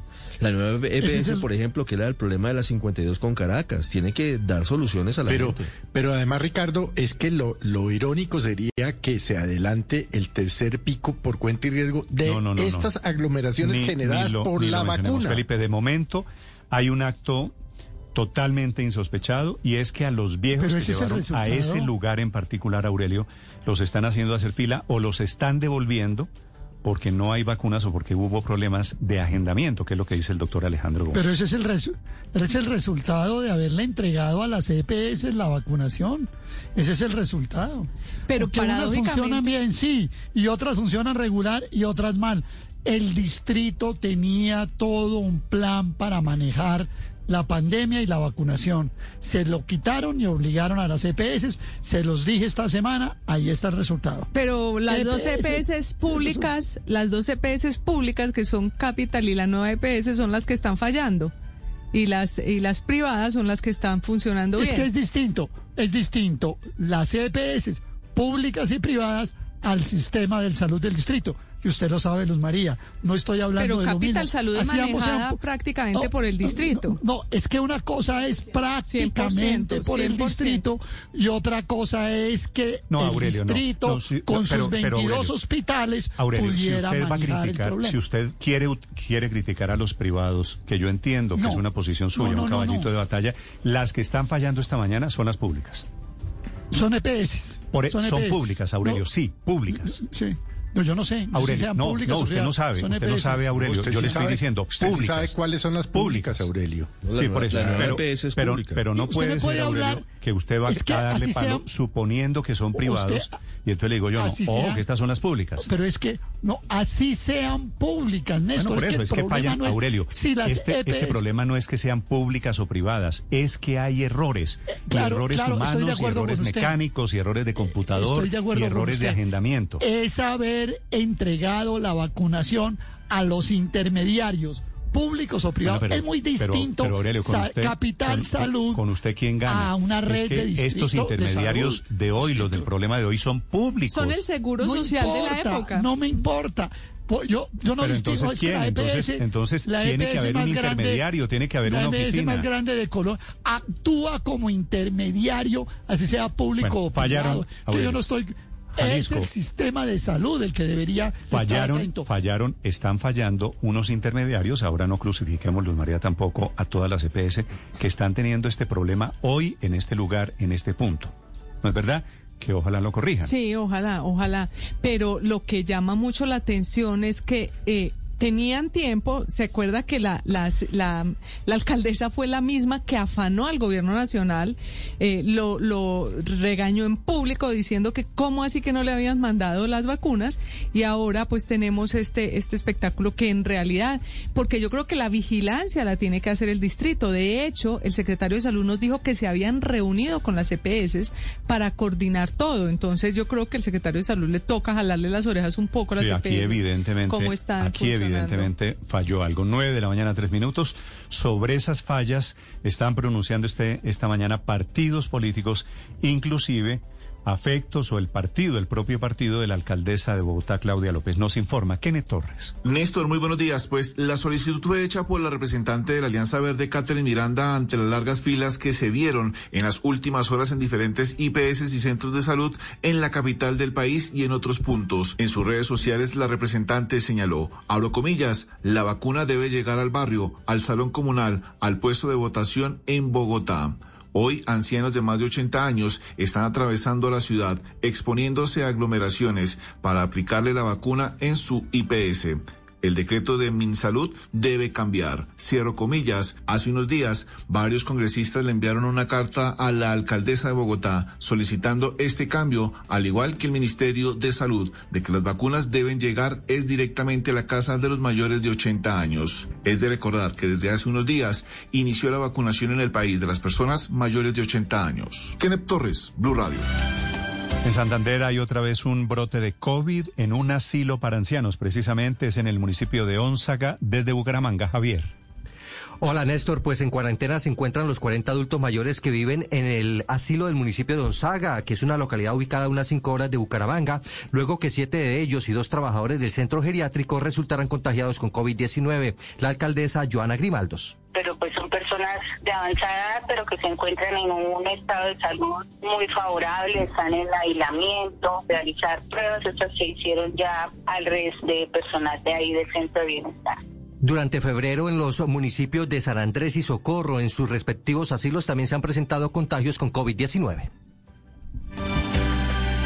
Atención por presiones de la Fiscalía, un ex paramilitar se llama Juan Guillermo Monsalve, habría no decidido acudir a testificar en el proceso del expresidente Álvaro Uribe, el caso y el proceso por los falsos testigos. Silvia Charre.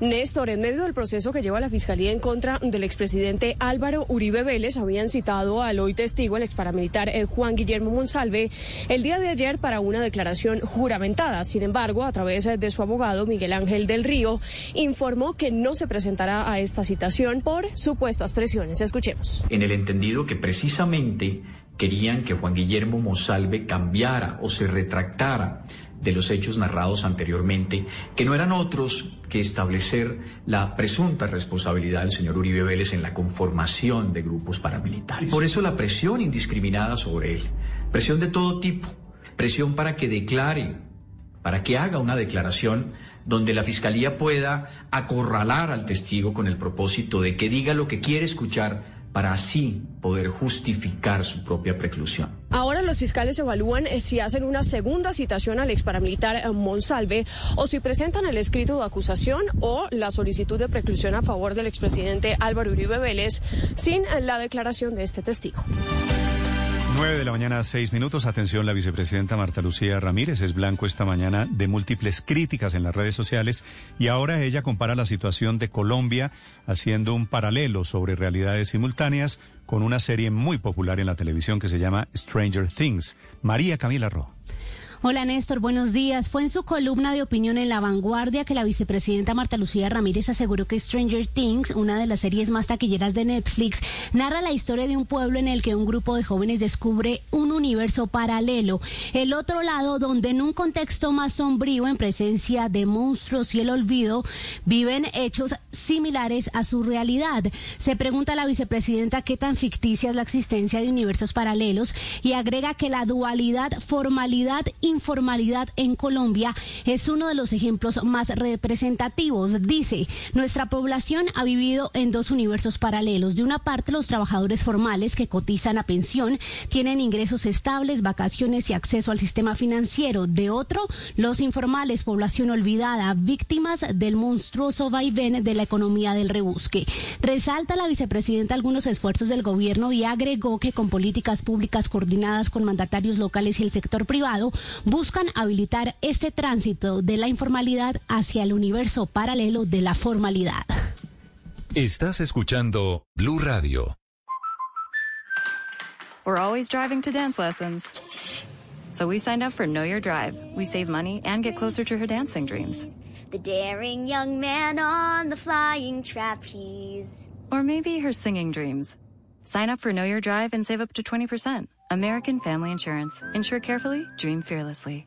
Products not available in every state. Discount terms apply. Visit amfam.com slash know your drive for details. American Family Mutual Insurance Company SI and its operating company 6000 American Parkway, Madison, Wisconsin.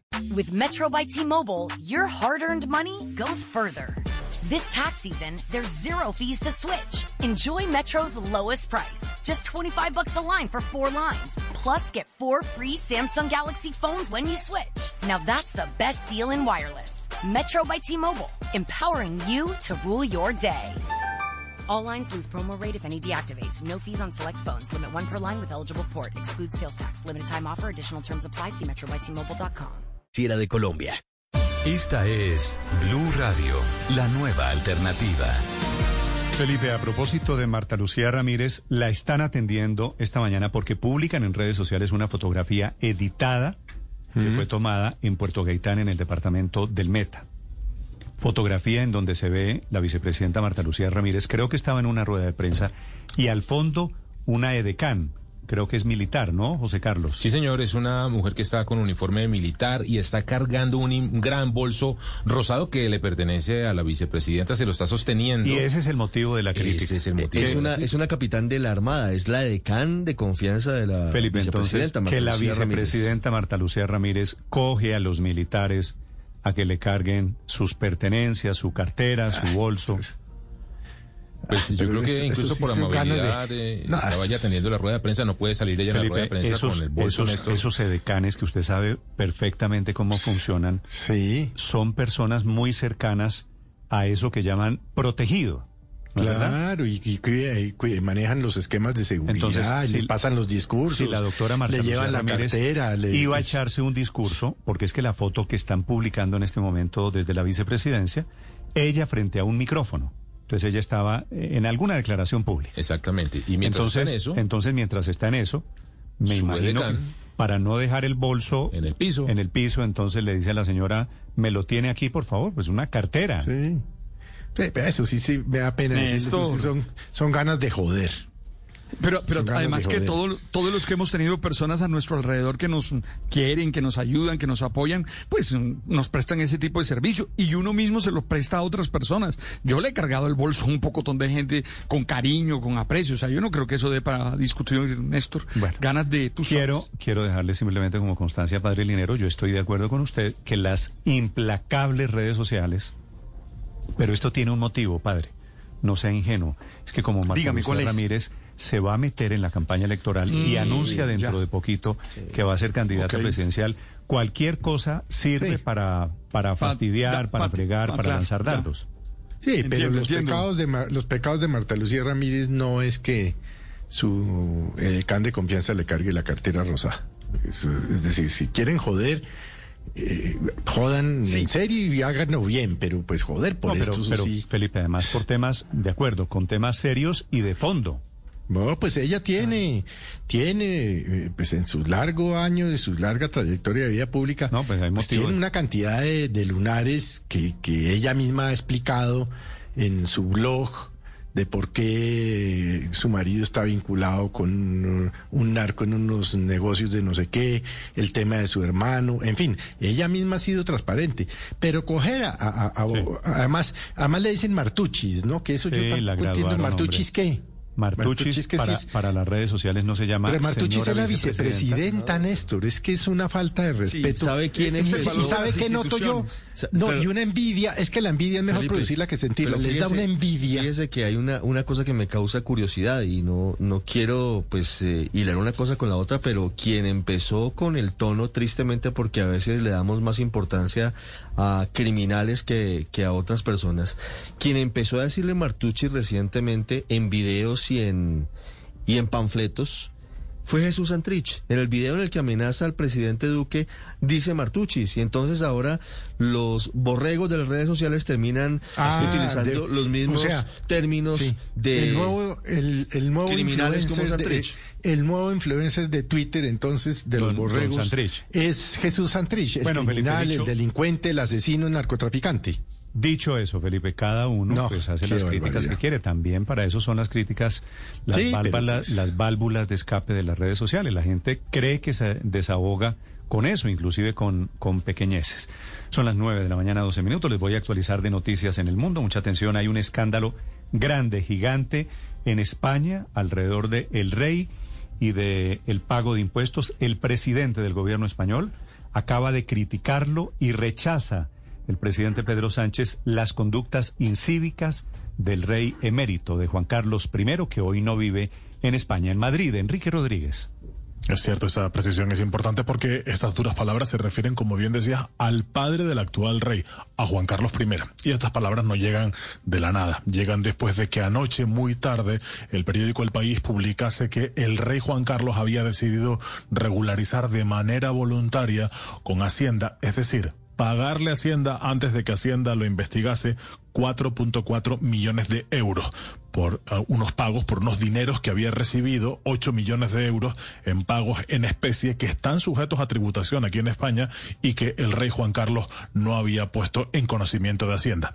Eso no es delito, en realidad eh, ahora mismo el rey Juan Carlos no habría cometido ningún delito, pero hace esa maniobra antes de que se le impute ese delito. Desde luego es una actitud ciertamente criticable y por eso el presidente del gobierno en una rueda de prensa que ha dado esta mañana para otros temas políticos de negociaciones que está haciendo con el Partido Popular se pronunciaba así de contundente sobre el rey Juan Carlos. Siento el mismo rechazo que la mayoría de la ciudadanía española frente a estas conductas incívicas que estamos conociendo en los medios de comunicación. Y con esa misma rotundidad digo que la Casa Real actual, que el actual jefe del Estado, el rey Felipe VI, ha marcado un antes y un después a favor de la ejemplaridad y en consecuencia tiene el actual rey, el actual jefe del Estado, todo mi apoyo. Hay un esfuerzo constante por parte del gobierno, al menos por la parte socialista del gobierno, no tanto por la parte de Podemos, de separar estos comportamientos del rey Juan Carlos de lo que es la institución, la Casa Real y la Corona, y separar también en todo momento a padre y a hijo, las actitudes del padre que el hijo eh, ha rechazado, no de manera pública, pero sí de manera tácita, y que evidentemente no comparte la Casa Real. En todo caso, es una noticia que se suma ya a los procesos judiciales que tiene abierto el rey Juan Carlos. Tiene tres investigaciones abiertas en los tribunales españoles todas ellas, recordemos, tienen que ver con cosas que han pasado después del 2014, porque antes del 2014 tenía inmunidad y por eso no podía ser juzgado, Néstor. En ese naufragio, ese rey, el rey nuevo, el rey Felipe, se salva y el otro rey se hunde un poquito. Enrique, 9 de la mañana, 15 minutos. Twitter está anunciando, a propósito de redes sociales, atención, que lanza una nueva función que se va a llamar de superseguimiento. Felipe, usted que tiene tantos seguidores en Twitter. Padre Linero, usted que tiene seguidores en Twitter. ¿Cómo, cómo, cómo funciona ¿Cómo Van a poder cobrar ustedes, los eh, grandes tuiteros de este país, van a poder cobrar por contenidos que sean de carácter exclusivo. O sea, ah, bueno. o sea, Felipe, usted va a poder cobrar, pero para eso tiene que dedicarle tiempo y va a tener que tuitear algo inteligente. No, pues entonces, eh, si a usted lo siguen, Padre Linero, unas personas que están dispuestas a pagar, usted hará unos contenidos para los gratis y otros contenidos para los super seguidores. Ah, Néstor, pero esto, mm, esto se llama esto se llama OnlyFans. No, no, no. Pero Twitter, Felipe, esto es con ropa. No, esto es vestido y estos son contenidos para redes sociales. El dinero ya estado en boxers. Padre, vuélvase a poner los pantalones, que esta noticia es en serio. 9.16 minutos desde Londres. Silvia Carrasco. Sí, ocurre que Twitter, como las grandes compañías estas eh, tecnológicas, están preocupados ya de que se les eh, diga que están haciéndose, enriqueciéndose con lo que crea la gente. Entonces quieren empezar a compartir. Pero también están tratando de buscar una alternativa al duopolio, porque sabemos que el gran, gran dinero se los llevan Google y Facebook. Los otros están tratando de ganar dinero. Entonces, lo que ha dicho Twitter, lo que ha anunciado es que va a lanzar esa función de super seguimiento que permite a los usuarios a los seguidores por el acceso a contenido exclusivo. Claro que eh, Twitter se va a llevar una parte. Eso, eso, eso, denlo por de contado. Entonces dice que eh, los usuarios pagarían una tarifa de suscripción mensual para acceder al contenido adicional. Eh, por hace tiempo que se le está pidiendo a Twitter que instalara este sistema de suscripción porque eh, crecientemente los creadores, los influencers estaban utilizando otras herramientas como Patreon o Substack o OnlyFans. Entonces le dicen a Twitter que no siga perdiendo gente, sino que lo haga a través de eh, la propia plataforma. Claro que no de qué porcentaje de los ingresos va a tener que van a tener que compartir las celebridades con ellos eh, las personas eh, todo esto porque todo esto se está o sea, todavía no ha sido lanzado. Dice que en los próximos meses, sin dar una fecha exacta. Lo que dice la compañía a través de un comunicado es que quieren explorar las oportunidades de financiación de la audiencia eh, con estos super seguidores que permitirá a los creadores y a los editores recibir el apoyo directo de la audiencia y los va a incentivar a seguir creando contenido les guste a la audiencia. Lo cierto es que nuevamente está aludiendo a los editores, o sea, está pensando también en los medios de comunicación que puedan ganar dinero a través de Twitter, Néstor.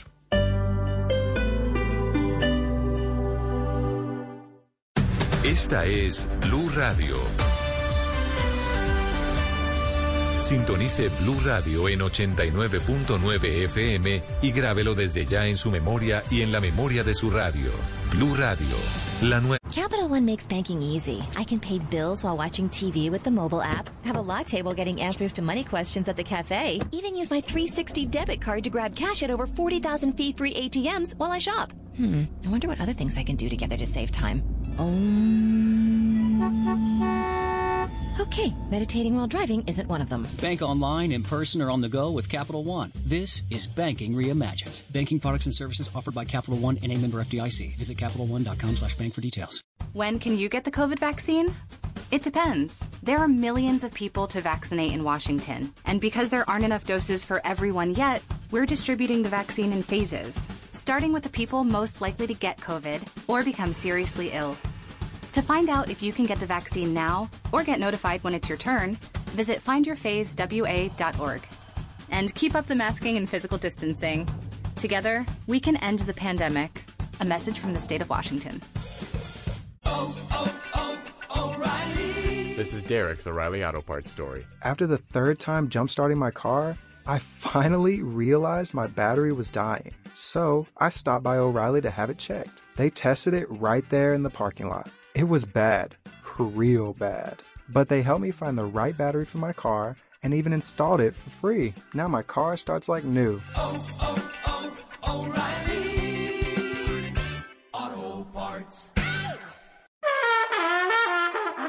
You don't get to choose which instrument your child plays. Dinner's ready. Isernio's spaghetti and meatballs. But you can choose to make your spaghetti and meatballs more healthy and flavorful by using Isernio's ground chicken instead of ground turkey. When it comes to making delicious, healthy meatballs, there's nothing like Isernio's ground chicken. So whatever weeknight meal you're making, make sure it's Isernio's. I, I, Isernio's. Isernio's ground chicken, the start of something great. The great thing about facts, they're proven. Like the fact that crude oil contains impurities, or that base oil made from natural gas is 99.5% free of impurities. And the fact that Pennzoil is the first synthetic motor oil made from natural gas, not crude oil. It gives you unbeatable engine protection. The proof is in the Pennzoil. Based on Sequence 4A wear test using SAE 5W30. Get a $22 Shell gift card with a Pennzoil Platinum Full Synthetic purchase. Ends 31421. Terms apply. Details at pennzoil.com slash oil change offer. Uh, you got her? Yeah, I got her. I'll get McDonald's. Oh, that is music to my ears. It's the you get the baby, I'll get the breakfast meal. There's a meal for every morning at McDonald's. Every day on the buy one get one for a dollar menu, you can mix and match breakfast staples like a sausage McMuffin, chicken McGriddles, sausage burrito, McChicken biscuit, and hash browns. Price and participation may vary. Cannot be combined with combo meal. Valid for item of equal or lesser value. Nueva alternativa.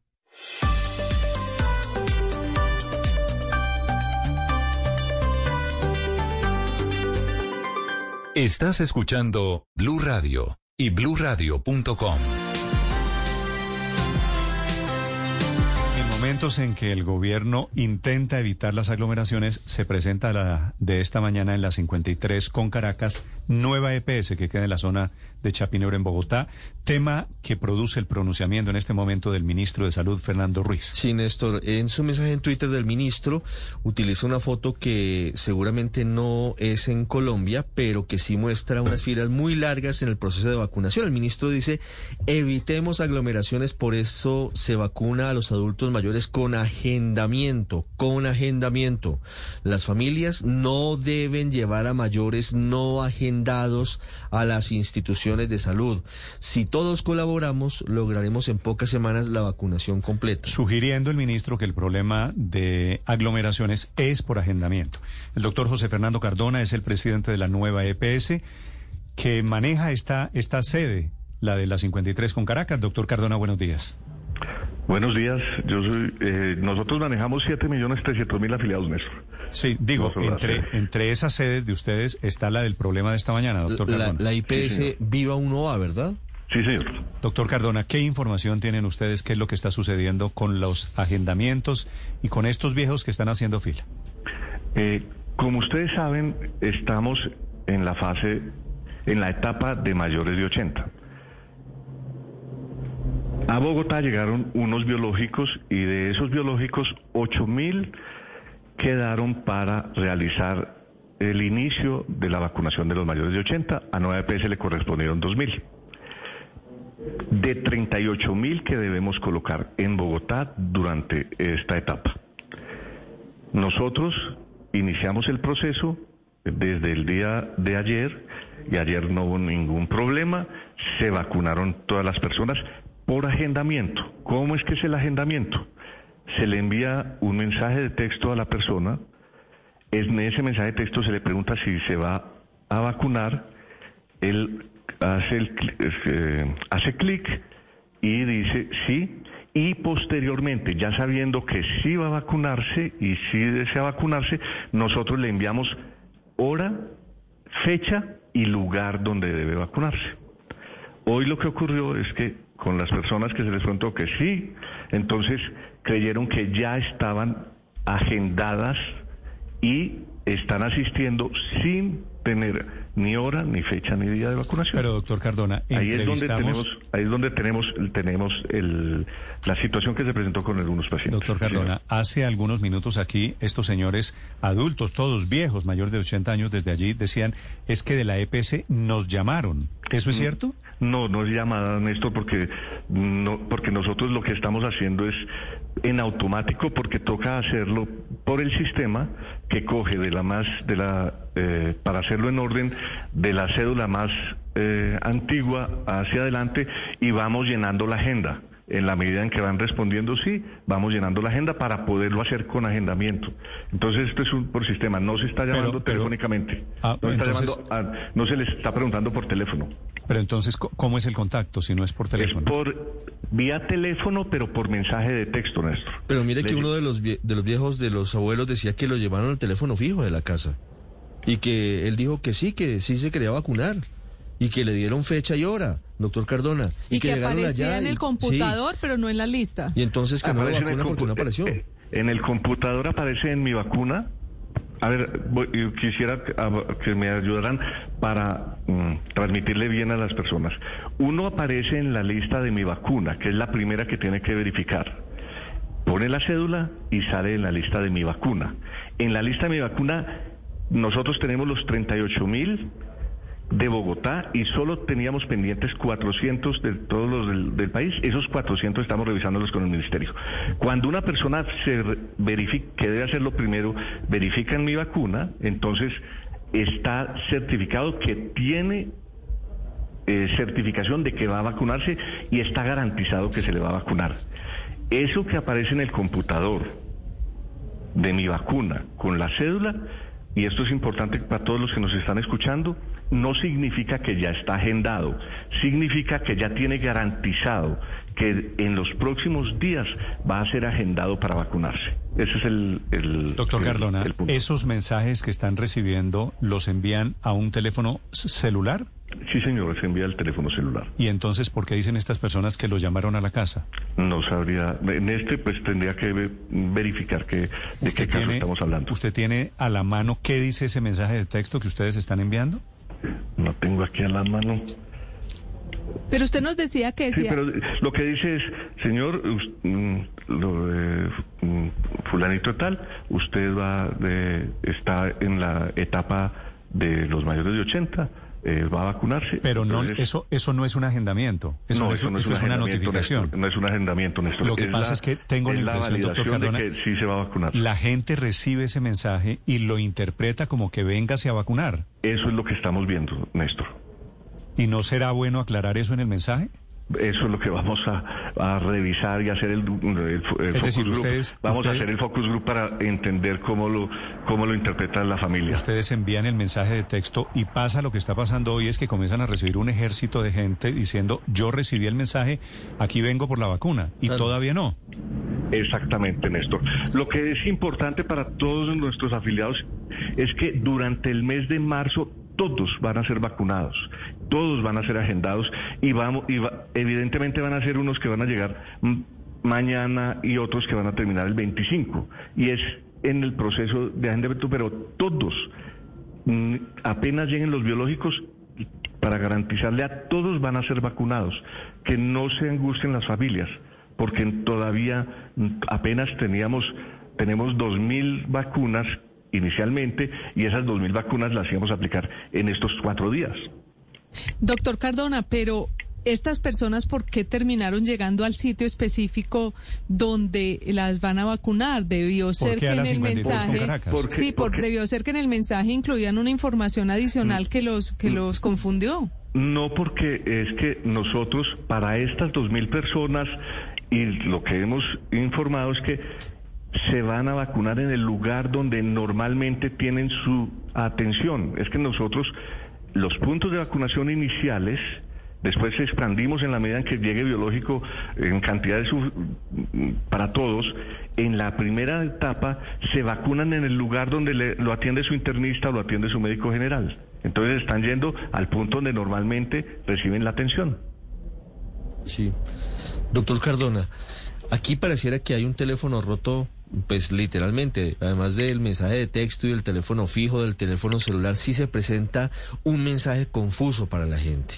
Y seguramente ustedes ya están trabajando en ello. Nos dice, ya estamos mirando qué vamos a hacer, qué están pensando, cómo hacerlo menos difícil, menos complicado para los mayores, que quizás a veces no entiendan tan fácilmente, pues les llega un mensaje o les llega una llamada y dicen, no, pues ya, tengo la vacuna y me voy a vacunar. Lo, aquí eh, es un tema de comunicar de la mejor manera y creo que este es un espacio súper importante para lograr aclarar y comunicar de, esa, de, de- de lo que se está haciendo y cómo es el proceso. El proceso es de la siguiente manera y quiero aprovechar nuevamente para decirlo como es. En la medida que van llegando los biológicos, nosotros vamos agendando la población. Ese agendamiento depende de la llegada de biológico. ¿Cómo, ¿Cómo es el proceso para la familia? Primero, verifica que en mi vacuna, con la cédula de la persona mayor de 80, se digita, entra mi vacuna, que es la plataforma que tiene el ministerio, entra mi vacuna, pone la cédula y verifica que está. Ya sabiendo que está ahí, puede estar tranquila la familia de que la persona va a ser vacunada en la medida en que llega el biológico y que para efectos de los mayores de 80 es en el mes de marzo. Durante el mes de marzo vamos a vacunar a todos los mayores de och- de 80. Como ya se sabe que está, debe esperar el mensaje correspondiente que le va a decir dónde y cuándo va a vacunarse. ¿Cómo es ese mensaje? Le llega un mensaje de texto y le pregunta, ¿usted va a ser, se va a vacunar? Él responde sí. Con el responder sí, entonces nosotros, el sistema agenda y le devuelve otro mensaje donde le dice su cita es el día lunes tal a las 8 de la mañana en tal sitio. Doctor Cardona, Con, con- ese, con, con- ese mensaje de lugar, día y fecha es que se ah, agenda Claro, y se, pero- y se vacuna. Pero eso es lo que no ha pasado. Ustedes hoy, con la información que tienen, con el inconveniente que están teniendo esta mañana, doctor Cardona, ¿cree que hay que cambiar qué en el tema del agendamiento de momento para los mayores de 80? Yo creo que vamos a seguir comunicándole, vamos a ratificar a los que están agendados y las personas que, digamos, van a, van a tener la posibilidad o han tenido alguna, alguna inquietud, pues nuestros teléfonos y todo el sistema para orientarlos y aclararles la situación. Adicional a la revisión que, como bien lo anotaba anteriormente, eh, de hacer los focus correspondientes a ver si por alguna razón en el texto que se está enviando está generando alguna alguna mala interpretación. Doctor Cardona, la última pregunta se la quiere hacer José David Rodríguez, que está en el lugar, que está en este momento en Chapinero y que ha estado toda esta mañana con estos señores adultos, los mayores de 80 años que están allí en la sede de la 53 con Caracas. José David. Sí, Néstor, aquí lo que muchas personas lo que nos han preguntado es que en algunos casos les han llamado o solamente les han enviado mensajes de texto, es decir, a una persona particularmente que tenía 101 años, solamente la llamaron al teléfono no fijo y no le enviaron ese mensaje de texto. Y en otros casos, pues solo llega el mensaje de texto y no la llamada. ¿Cuál es la confirmación? Es lo que nos preguntan aquí las personas. Entonces, vuelvo y les aclaro. Le debe llegar un mensaje inicial que dice, señor Leonardo Jaramillo, Nueva EPS te informa que la cita para la aplicación de la primera dosis COVID-19 quedó programada para el día tal, en la IPS tal, ubicada en la calle tal. Agradecemos confirmes esta cita respondiendo gratuitamente sí o no a este mensaje. Este es el mensaje con el cual, con el cual confirma con- se confirma que la persona sí va a ir a la cita. Este es el mensaje definitivo con el cual, cuando sale sí, cuando él le da sí, nosotros queda confirmada la cita. Sí. Doctor Cardona, ¿por qué, teniendo en cuenta que estos son los más vulnerables, los que más eh, están en riesgo, los que más hay que proteger, ¿por qué ellos tienen que ir a ponerse la vacuna y por qué no la vacuna va a ellos? ¿Eso es Hay muy dos- difícil? eh, no, nosotros tenemos para la segunda semana de marzo y de marzo y eh, tenemos un modelo de vacunación en casa para las personas oxígeno dependientes, para las personas que tienen que requieren cuidador y para las personas que eh, tienen alguna situación especial. Esa, ese alistamiento es que depende los- del tipo, a los depende del tipo de 90 y vacuna. pico de años todos tienen una situación especial, ¿no? No, Néstor, sería imposible todos vacunarlos en el, en el, en el domicilio en los tiempos en que requerimos vacunarlos. ¿O por qué? Entonces se la cambio, En doctor los Cardona. ¿Por qué no están haciendo esto en vez de hacerlo en un espacio cerrado en la EPS que no está diseñada para una pandemia? ¿Por qué no están haciéndolo? Ustedes están muy cerquita del estadio El Campín, por ejemplo. ¿Por qué no Porque- en una cancha? ¿Por qué no en un espacio más abierto? Néstor, en esta, en es- porque en esta etapa la- el agendamiento es, está hecho para que asistan seis personas por hora. No está hecho para que seis personas por hora para el punto de vacunación. No está hecho para hacer grandes movilizaciones porque no tenemos ni siquiera, solo se están poniendo en el día 300 o 400 vacunas. Cuando se amplíe, vamos a desarrollar. Primero vamos a ampliar a la red pública y después con el- la Secretaría de Salud vamos a ampliar a espacios como el Coliseo y otros espacios. Esto es un tema de táctica que se tiene que trabajar, pero eso se va a hacer claro.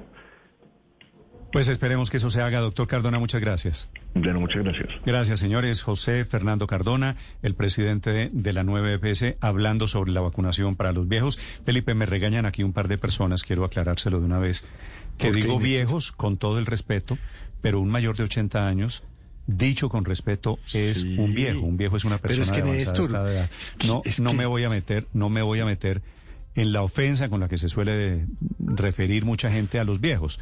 Mi No, papá, pero- mi papá era mi viejo, mi mamá era mi vieja. Claro. Y no creo Uno que valga la pena eh, seguir sí. en el tema de decirles No, abuelitos que me parece Es que peor. uno llega, eh, yo me acuerdo que yo llegaba donde mi abuelo y le decía, ¿qué hubo, viejito? No me acuerdo nunca haberle dicho, ¿qué hubo, adulto mayor? Sí. Pero además- además, Felipe, una dicho, aclaración. dicho eso, dicho eso, que es una Es- es aclaración. una para manera quienes- afectuosa de llamar, quienes- de- de- para de- quienes me de- se No, lo digo, mis padres murieron viejos. Pero abuelito tampoco está mal. Y cuando- No, a ver, no eh, pero yo- eh, la forma Pero la mayoría, técnicamente ¿no? correcta, según la política pública de envejecimiento y vejez que está vigente, es decirle persona mayor o viejo. Pero viejo. pero Abuelo, viejo- no. María Abuelo es un Consuelo, viejo- eufemismo. Viejo, si uno lo dice. Pero abuelo lo es familiar, es eso. cariñoso. Viejo, Yo a mi a mí que no me digan persona mayor. Se A mí dice que por favor me mayor digan- o viejo. digan viejo. Pero, es Felipe, lo que dice yo- la política pública. Eso, Pues yo a mi abuelo está- le decía, ¿qué hubo, viejo? ¿Cómo va, cómo va la tonito. vaina? Si usted lo dice, yo espero que se entienda no, así. es que si usted dice viejo no sé qué, es distinto a eso. Estos ¿qué son- hubo, viejito? apellido, ¿Cómo se ha sentido hoy? ¿Qué se ofrece? viejos, adultos que- mayores, como usted quiera decirles, entiéndanlo con respeto, no quiero Es ofender que a la nadie. Edad se ha vuelto... Persona en estado de adultez No, mayor no. puede servir. No, es que ya... La es una ofensa. La edad se ha en condición motivo de de adultez mayor. La edad se ha vuelto motivo de insulto y de discriminación. Así es en las redes sociales. Ah, pero opina eso no hay distinto. que- Entonces, es Sí. que este- no, eso no le uno para a uno bolas. Bueno, pero- Ahora está No, la canción a de mí Piero. todos los insultos y las amenazas empiezan por viejo, eh, tal por cual. Está- viejo Es- no sé qué. La canción, la- la canción de Piero, la canción, la de, Piero canción es, de Piero. es un buen tipo, mi adulto viejo. mayor. O mi, Correcto, Hágame correcto. favor, sí. Bueno, pero Néstor, Verás que eso es usted la oyó la política parte, oyó, oyó la parte final de la, de la respuesta del doctor Cardona, Señor. que es un experto en salud, dijo, cuando las vacunas tengan que aumentar el volumen de vacunación, Ahí tendré sí. que recurrir a la Coliseo del Campín, pública por ejemplo, y a la. Secretaría de Salud. ya no está, ¿no? No O sea, a darle la vuelta a por donde debería haber empezado. Es que las mismas palabras del doctor Cardona, perdóneme Néstor, me dan la razón. Esta es tenía una que haber EPS, las Aurelio, para, para su información, esta es una EPS pública, Aurelio, pública. EPS además muy grande, pero a mí me llama la atención. Sí, además millones. funciona muy bien. Pero me llama la atención una y es cosa, y tal es que todos están, están, muy lentejos en Colombia. Está, está aplicando 600 dosis diarias la nueva EPS en Bogotá. Es muy poquito. Pero, Bueno, perdón, pero- ¿por qué no puede aplicar las 2.000 dosis en un día? Pero es, perdón. Que, pero es que las están dosificando. Pues, ¿para qué? Pues porque si no se acaban en un Pues no día. importa. Ricardo. Bueno, 9 de la mañana. No, pero si lo 38 que hay es minutos. que aplicarla rápido, Néstor, ni más faltaba. Yo sí, yo sí creo que eh, aquí hay un problema de velocidad de la vacunación que se le aplica a todas las EPS y a todas las instituciones de prestadoras de salud y las secretarías de salud. No puede ser que estemos aplicando 500 o 1000 vacunas en, en Bogotá en un día. Eso realmente no tiene ningún sentido. Y claro, seguramente cuando lleguen más es probable que aumentemos la velocidad, pero no hay ninguna justificación para que no lo estén Ayer fueron, haciendo ahora, Héctor, Néstor. Ayer fueron 8 mil en Bogotá, vacunas aplicadas, 15 mil, 15 mil largas en todo el país, ¿no? Es decir, en la medida en que van llegando las vacunas, seguramente va llegando, va creciendo también la cifra. Pe- Pero a mí sí me dejó preocupada un poquito el doctor Cardona porque él dice que a los viejitos les llega en un mensaje de texto. Y hay por lo menos dos de los que entrevistamos dijeron que los habían llamado por teléfono, por teléfono fijo. Yo supongo que es que muchos viejos no tienen eh, eh, teléfono No, no celular. tienen celular, don Entonces probablemente sí los llamaron por el teléfono fijo. Yo creo que el que está confundida no es la gente. Sí, pero Yo creo que hay un problema Pero en la además- manera Pero como les han Pero, transmitido pero el mensaje. además es que creo que es confuso llamarlos dos veces. Si los llaman la primera para preguntarles si quieren o no quieren, ya les dejan a ellos la duda y pues por supuesto que, que a veces no es tan sencillo de entender de si ya los agendaron o no los agendaron, sobre todo si no está la familia al lado. Debería ser una sola llamada. Les dicen, señor, ¿usted se va a vacunar o no se va a vacunar? Responde, sí, me voy Sí. a vacunar. Perfecto. Entonces, usted, de acuerdo con la agenda, espéreme aquí tres minutos en línea, yo miro, tiene fecha el 28 de febrero a las 9 de la mañana en la IPS Viva 1A en las 53 con Caracas, señor. ¿Está de acuerdo? Sí, perfecto. Gracias. Es, es cierto, es cierto que estamos enredados en esta parte del, de la- del proceso, pero también, digamos, consideremos que es la parte más difícil. O sea, vacunar a los más viejos, pues evidentemente es mucho más difícil que vacunar a los que tengan 30 o 40 años, que se pueden desplazar a cualquier parte, que seguramente tienen más fácil acceso a la comunicación, etcétera. Entonces hay que ser un poquito pacientes, yo creo. Yo en esta etapa estoy en en la paciencia. Efectivamente hay un proceso que es muy difícil.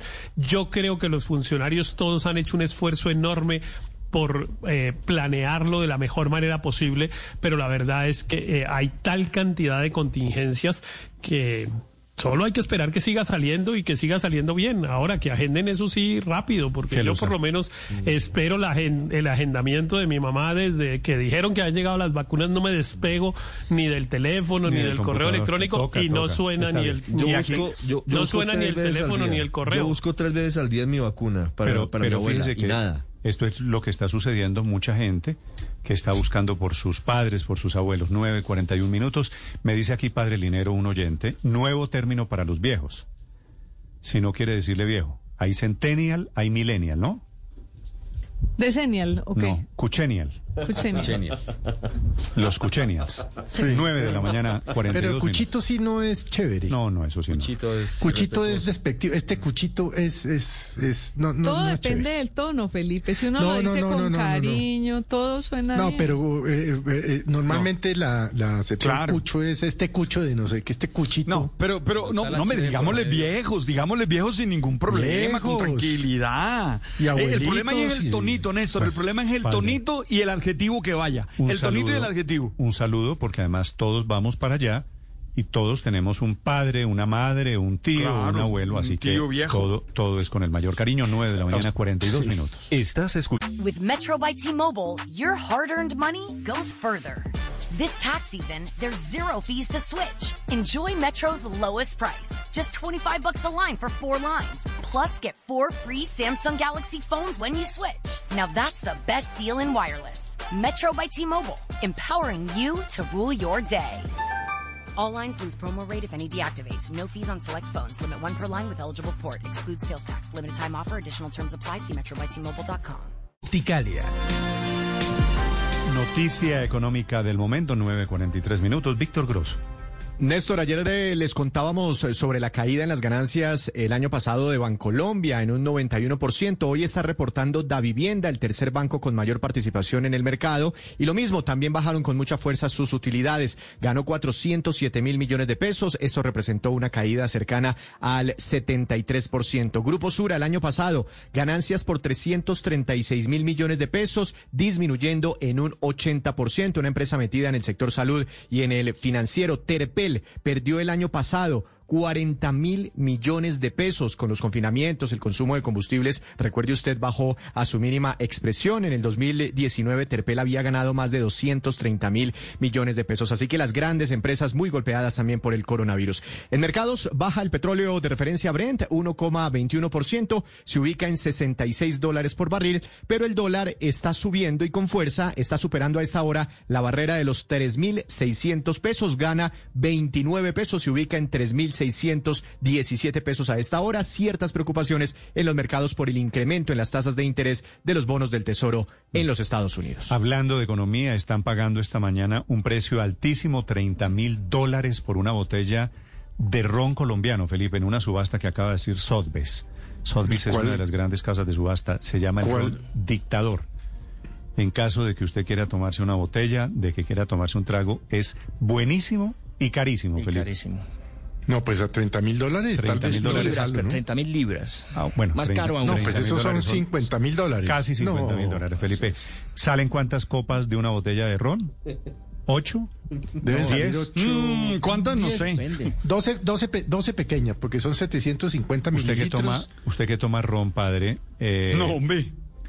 ¿Y esa vaina que es roncaña? Mamarrón. Usted, usted tiene que hacer la cuenta, más o menos 10 copas, eso le da 5 mil dólares. Néstor. 5 mil dólares, padre. Néstor, una pregunta. En la costa, cuando, cuando van a abrir la primera botella, le echan una a las, a las ánimas. O sea que esa no, No, hay que echársela porque sale muy caro. No, no, no. Esa es una gotica. Se fregaron las ánimas. No, y ese se debe tomar solo, ¿no? El negocio del día esta mañana sobre ron, sobre un exitoso ron, el colombiano, sobre dictador.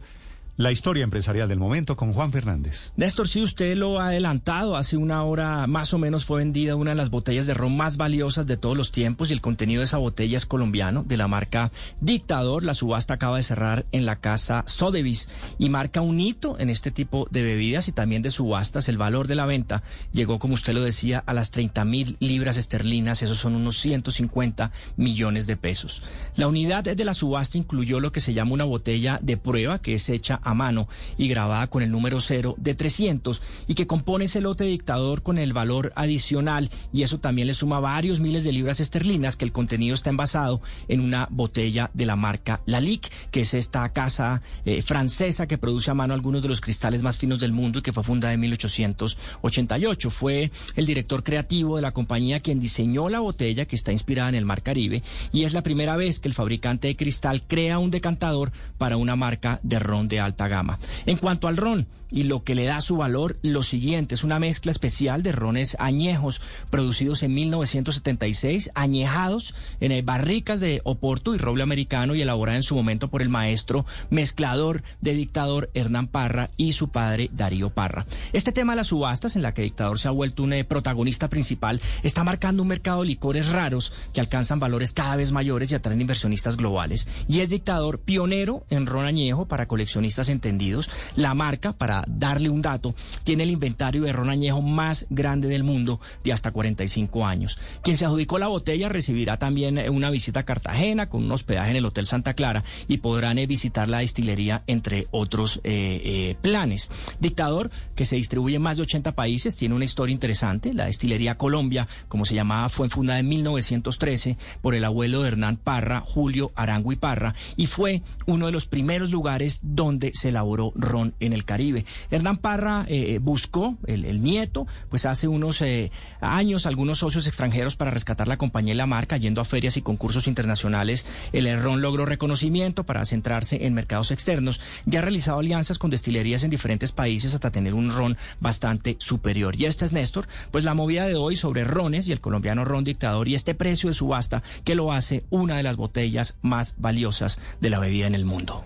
Estás escuchando. Capital One makes banking easy. I can pay bills while watching TV with the mobile app, have a latte while getting answers to money questions at the cafe, even use my 360 debit card to grab cash at over 40,000 fee free ATMs while I shop. Hmm, I wonder what other things I can do together to save time. Um...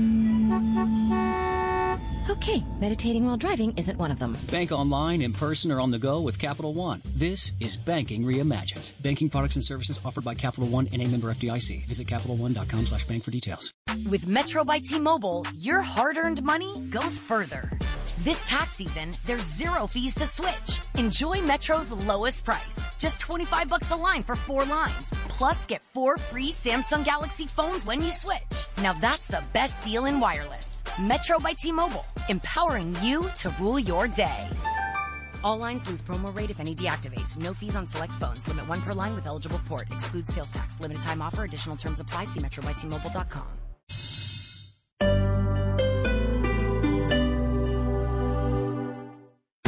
Esta es Blue Radio.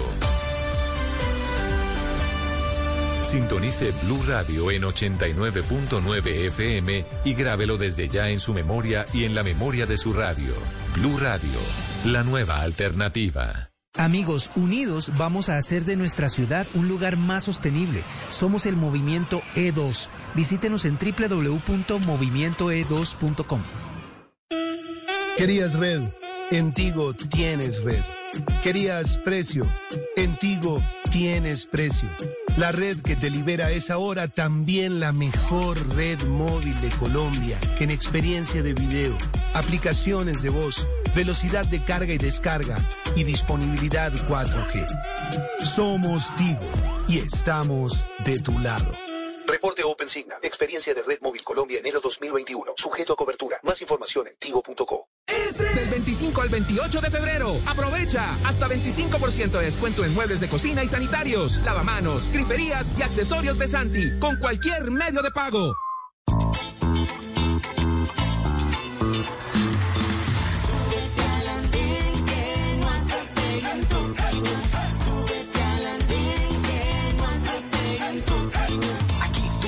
Debatir lo que a ti, lo que a mí nos pueda interesar. Son muchas voces unidas en una. ¿Quién te viene a callar? ¿cómo va tu país? ¿Cómo va la economía? ¿Cómo va la sociedad? ¿qué tú puedes decir? Si te quedas te preguntas solo ven, ven, ven, ven.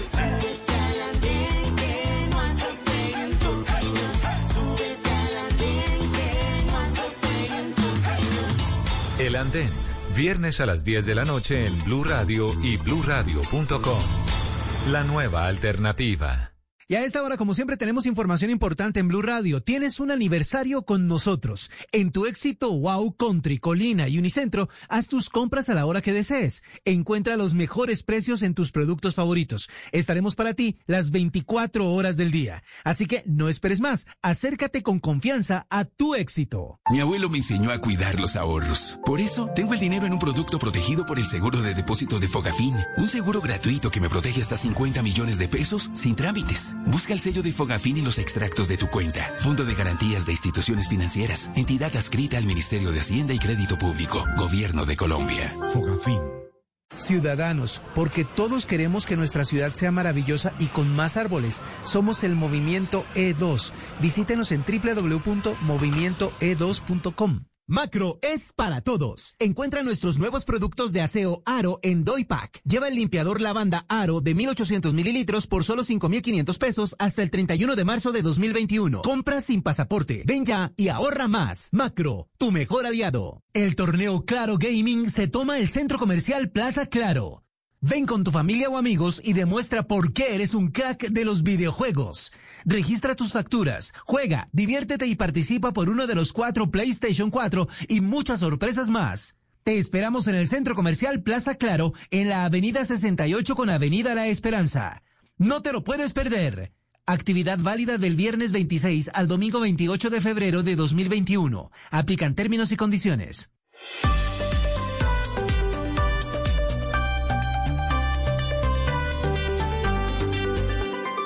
Estás escuchando Blue Radio y bluradio.com.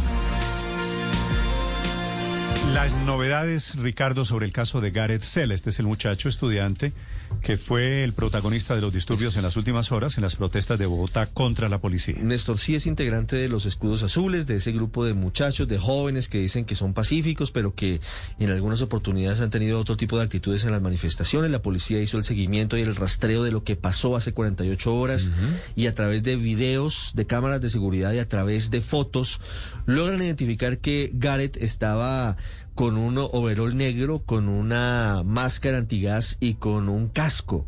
Luego se cambia y aparece con eh, un saco gris a rayas y aparece con un jean. Lo identifican por las botas. Esto no es ninguna ilegalidad, simplemente es un hecho que revela Es la un policía. dato que da el Claro, director de la exactamente. Y además de eso, los videos en los que se ve, entre otras cosas, uno cambiándose de ropa, quitándose el overol en una tienda en la En un 22 baño. con 12, luego de quitarse el overol frente a ese frente a ese refrigerador, entra al baño de ese mismo sitio y una de las personas que está con él, una mujer, lo atiende porque En ese, ya está en ese- herido. en ese video, en el del baño, que es la cámara de seguridad que lo toma desde arriba, Sí. Ricardo, él ya estaba herido. Sí, claro, y por eso entra una de las jóvenes que estaba aparentemente en la protesta, le hace una curación y él sale del baño ya sin el overol.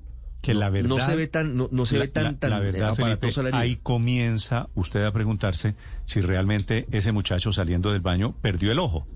Porque en realidad uno Pues lo no ve como normal, es decir, No- uno no, no lo ve ve, con al- yo lo- ninguna situación de dolor particular. Que No, pues dicen los médicos que, que, que podría recuperar solo el 10% y tal. Pero fíjese que en las Felipe, últimas la horas verdad, salió muy Felipe, le orondo, hago- dijo le- que le hago una lucharía corrección. hasta la muerte. Felipe, aquí en público le hago una corrección.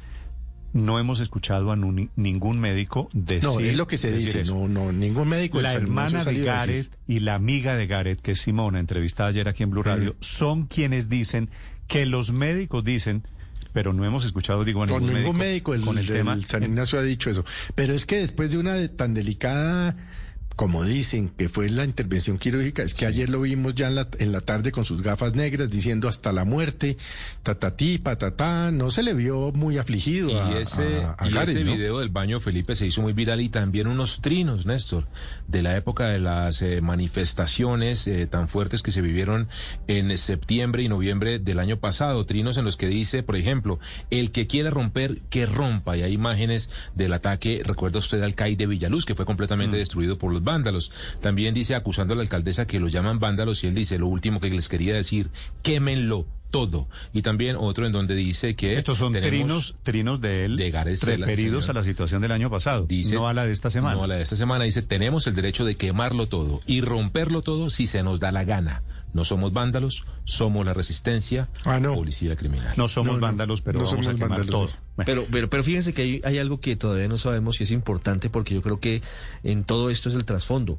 ¿Quién hirió a Gareth? ¿Con qué le pegan en el ojo? ¿Fue un disparo de una bala del SMAD? Sí, ¿O pero- fue otro tipo de, de elemento el que Pero todo esto le permite a usted, Ricardo, armar un poquito el rompecabezas de quién era Gareth, de si está herido gravemente en el ojo, que digo, las imágenes parecerían desmentirlo. Con Gareth Sela, se llama Gareth, 24 años, habló esta mañana Diana Alvarado, versión de hoy, después de salir de la clínica San Ignacio de ayer, eh, supuestamente con el problema del ojo. Diana. Néstor y oyentes, muy buenos días. Así es, mire, esta es la primera declaración que Gareth Sela le entrega a un medio de comunicación después de recibir esta, este ataque en su ojo. Yo le cuento que el joven eh, le contó a Blue Radio en exclusiva que efectivamente hace parte de los escudos azules y que se encontraba el día de los hechos liderando o más bien en la línea de adelante de esta manifestación que se presentó en el centro de la capital del país junto con sus compañeros. Lo que él buscaba era que todo se llevara con calma, ya que esta es la misionalidad, según lo que nos contó, de los escudos azules. Pero al presentarse altercados con las autoridades, él recibió este ataque en su ojo. Escuchemos en su voz lo que le contó a Blue Radio del momento precisamente en que fue herido. Yo me volteo, pues alguien me dispara. Alguien me dispara, yo siento el golpe supremamente fuerte en mi cara y arranco como a correr, a correr y de una, de una tocó y, me doy cuenta que no veo. Y, pues me asusto bastante porque ya sé qué es lo que pasa en esas movilizaciones respecto a los ojos. Eh, y ya, y voy bajando por la 22, por la 23, no sé, pidiendo ayuda, pidiendo ayuda, la gente estaba viéndome, yo sangrando un montón, eh, hasta que eventualmente ya me alejo lo suficiente después de correr un montón pero Néstor, también el interrogante que ustedes hablaban ahí en la mesa en este momento es con qué le pegaron al joven. Pues nos contó en primicia aquí en exclusiva en Blue Radio el diagnóstico que le entregaron desde el hospital de San Ignacio donde se encontraba precisamente el joven ayer, que recordemos que sobre las 3 de la tarde le dieron de alta. Ojo porque además le cuento que este realizador audiovisual, fotógrafo y cineasta que trabaja con su con sus ojos le dieron 50 días de incapacidad. Escuchemos. Lo tienen muy claro eh, en el médico que fue pues, un impacto con, eh, bueno, con un arma, ¿sí? El producto de un, de, un arma, digamos que las heridas, como ya te dije, las heridas hablan. Entonces esto no es una piedra, eh, Dios quisiera que hubiera sido una piedra, de pronto me hubiera roto, me hubiera cortado un poquito, un par de puntos y todo bien, pero, pero estaría es profunda, ¿sí? Eso es una cosa de un impacto directo que remueve todo allá adentro, ¿sí? Adentro del ojo. Y en ese orden de ideas respecto a que remueve todo dentro del ojo, en un principio había algo bueno para ellos y es que no había un daño externo. Bueno, ustedes estaban preguntando también y es si este joven perdió o no el ojo. Lo que nos contó es que el ojo no lo perdió, pero lo que sí tiene una alta probabilidad de perder es su vista, Néstor y Ricardo y nuestros oyentes, su vista. Por el momento no le han dado el diagnóstico final, tiene los 50 días de incapacidad. El próximo martes tiene nuevamente una cita, pero él dijo que ayer en los exámenes que le hicieron le abrieron el ojo y constantemente le alumbraban con una luz, le hicieron diferentes ejercicios y él no lo en este momento él tiene que Diana. Diana, perdí, perdí la señal, Diana, espero, espero que no se esté moviendo. El testimonio de Gareth Sela, que dice Felipe no perdió el ojo, pero perdió un alta grado su, su visión. Escuchamos su testimonio. Sí, entonces hubo comportamientos como muy, muy extraños durante la movilización. Entonces yo estoy como en la séptima, viendo un poco como este enfrentamiento. Eh, eh, lejos de lo que está pasando con la policía, ya en un punto, no sé cómo, o sea, digamos, yo nunca viendo ya, sino que sigo moviéndome, voy cruzando ya la, séptima con 24, digamos, un poquito, y la policía ya retoma el control y arremete. Yo empiezo a correr como hacia la sexta, por la 24, bueno, como a moverme más rápido, alcanzo a ver desde ahí que como son pelados lo tiran al piso, le están dando, veo como que unos derechos humanos eh, se ponen entre el pelado y, y la policía, y, y acudo pues al llamado de la gente que dice, venga, quedémonos, sigamos movilizando, ¿sí? O sea, como que vuelvo y bajo con la gente que está caminando espaldas a la policía, o sea, ya no hay una confrontación directa, simplemente la policía está al frente y la gente, yo no sé qué pasó con los que tiraron piedras, yo no sé si se quedaron por la 24 y bajaron por la 24, porque en este momento ya hay gente, o sea, gente, en serio que muchos marchantes normales que están pendientes de que la policía no les haga nada, estamos todos caminando hacia atrás, ya por la séptima con 24, por la caminando hacia atrás, caminando hacia atrás y empiezan a sonar atrocidades. Entonces yo empiezo, pues lo que te digo, como siempre habitar, pues, pues ahí ya no había mucha gente, digamos que era inútil eh, cualquier tipo de confrontación, entonces yo me retiro lo más que puedo hacia atrás sin dejar de mirar Versión de Gareth de lo que pasó antier, que fue cuando se produjeron estos disturbios, día en que ellos estaban intentando protestar particularmente por el SMAD que termina reprimiéndolos paradójicamente de esta manera. Y le preguntamos aquí en Blue Radio a Gareth por qué se cambió la ropa, que fue uno de los argumentos que dio el general Gómez Heredia, el director de la policía. Eh, no me cambio ropa, me, me quito un, un overol antifluidos que tenía, que eventualmente también se llena un montón de sangre. Fíjate, yo voy corriendo por la calle y voy sangrando, voy sangrando muchísimo. Eh, claramente después de, de recibir un impacto del SMAT, ya lo que menos quieres saber es que te sigan persiguiendo también, ¿sí? Entonces no quieres tenerlo cerca, tienes media cara dormida, estás mareado, tienes ganas de vomitar, quieres irte a un hospital, ¿sí? Eh, si yo tuviera algo que ocultar, yo no me voy a un hospital, ¿sabes? Porque las heridas hablan. A, donde, a cualquier hospital que yo sea que yo me vaya, esa herida dice que fue producida por el SMAT, ¿sí? Entonces es lo que pasa, o sea, eventualmente las noticias se saben muy rápido, eh, llegan gente de la oficina a hostigarme al hospital, Versión de Gareth 10 de la mañana, dos minutos, con una profunda, Felipe, como usted se da cuenta, una profunda desconfianza hacia la policía, que es el eh, denominador común de todos esos muchachos que protestaban contra el SMAT, contra la policía, contra el gobierno, contra las instituciones. ¿Qué es lo que está en tela, termina estando en tela de juicio aquí? Sí, es que ahí hay una, está cobra- eh, quebrada la confianza entre un grupo grande de jóvenes y la policía. Ahí, ahí, ahí habría que trabajar en ese tema, el distrito debía trabajar en ese tema, ¿no? Generar el distrito, confianza. El gobierno nacional tenía, el gobierno También. nacional debería haber promovido unas reformas a la policía, pero se ha negado a hacerlo. Eh, aunque yo dije ayer que, por ejemplo, se había expedido un decreto que contenía un protocolo que sin duda es mucho mejor de lo que había y es un avance significativo. Esa especie de defensa institucional de los casos en los cuales hay evidente abuso policial hace mucho daño porque legitima el uso exagerado de la fuerza y entonces se presentan resultados como este. Yo no sé bien qué pasó ayer y eso habrá que, eh, o antier, y eso habrá que resolver, pues resolverlo las investigaciones y sobre todo definir, me parece muy importante, si es que se violó el protocolo que ya se había acordado en relación con el tipo de armas que se pueden usar en estos casos, porque aunque se usó eso que llaman una marcadora, pues eh, pareciera que esas armas también pueden llegar a producir unos daños que evi- las hacen inconvenientes en este tipo de Héctor, protestas. Pero, pero fíjese que, que hay un gran vacío en toda la historia, es que todavía no hay un dictamen pericial que nos diga con qué tipo de artefacto impactaron a Gareth. Y eso es fundamental para poder determinar qué fue lo que pasó. Eh, porque todavía no ha salido ni una investigación de la Fiscalía. Medicina Legal no ha hecho el dictamen o Pues no, nos lo ha dado a conocer. Ricardo, Eh, sí. la- el Hospital San Ignacio tampoco ha sido muy claro Si sobre le cuál dieron fue la 50 lesión. días, como nos acaba de decir en, en la entrevista, eh, eh, eso tiene unas implicaciones. Entonces, este muchacho es raro que Medicina Legal no lo haya citado a mirar cómo es eso. Y, en fin, y la fiscalía no ha dicho una sola palabra, ¿no? Sí, Mudos. sí, yo que yo pienso- sepa, que yo Mudos, sepa. por ahora. Pienso lo, 10, 5 pienso lo minutos, mismo que. Felipe. 50 Sí, días Ricardo, es, pienso lo es mismo que una Felipe. incapacidad. 50 días es una como- barbaridad.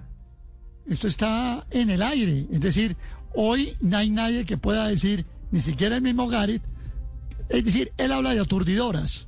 Pero esto todo tenemos que investigarlo por un hecho muy importante y no pongo en tela de juicio esa opinión. Es que tenemos que saber si la policía y el SMAT sí acogieron de verdad el protocolo que se acordó en toda la concertación que propició la Corte Suprema de Justicia. Es que aquí a, mí me parece, me sí, pero me parece grave que nos estemos acostumbrando a eso. Vea, en eh, eh, hace dos días en eh, Myanmar hubo un golpe de estado. Sí. Que ustedes, pues, lo que lo registramos acá. Hubo protestas monstruosas contra el golpe de estado. ¿Usted sabe cuántos muertos ha habido y no se sabe si fue por la policía? ¿Cuántos? Uno. Uno. Sí, sí, sí, claro, Uno. exactamente. Aquí el 19 de septiembre hubo nueve. Entonces, yo no sé en qué momento se volvió costumbre o, o hábito que la policía sale a, a, a Claro. disparar. Es que eso no pasa en el mundo civilizado.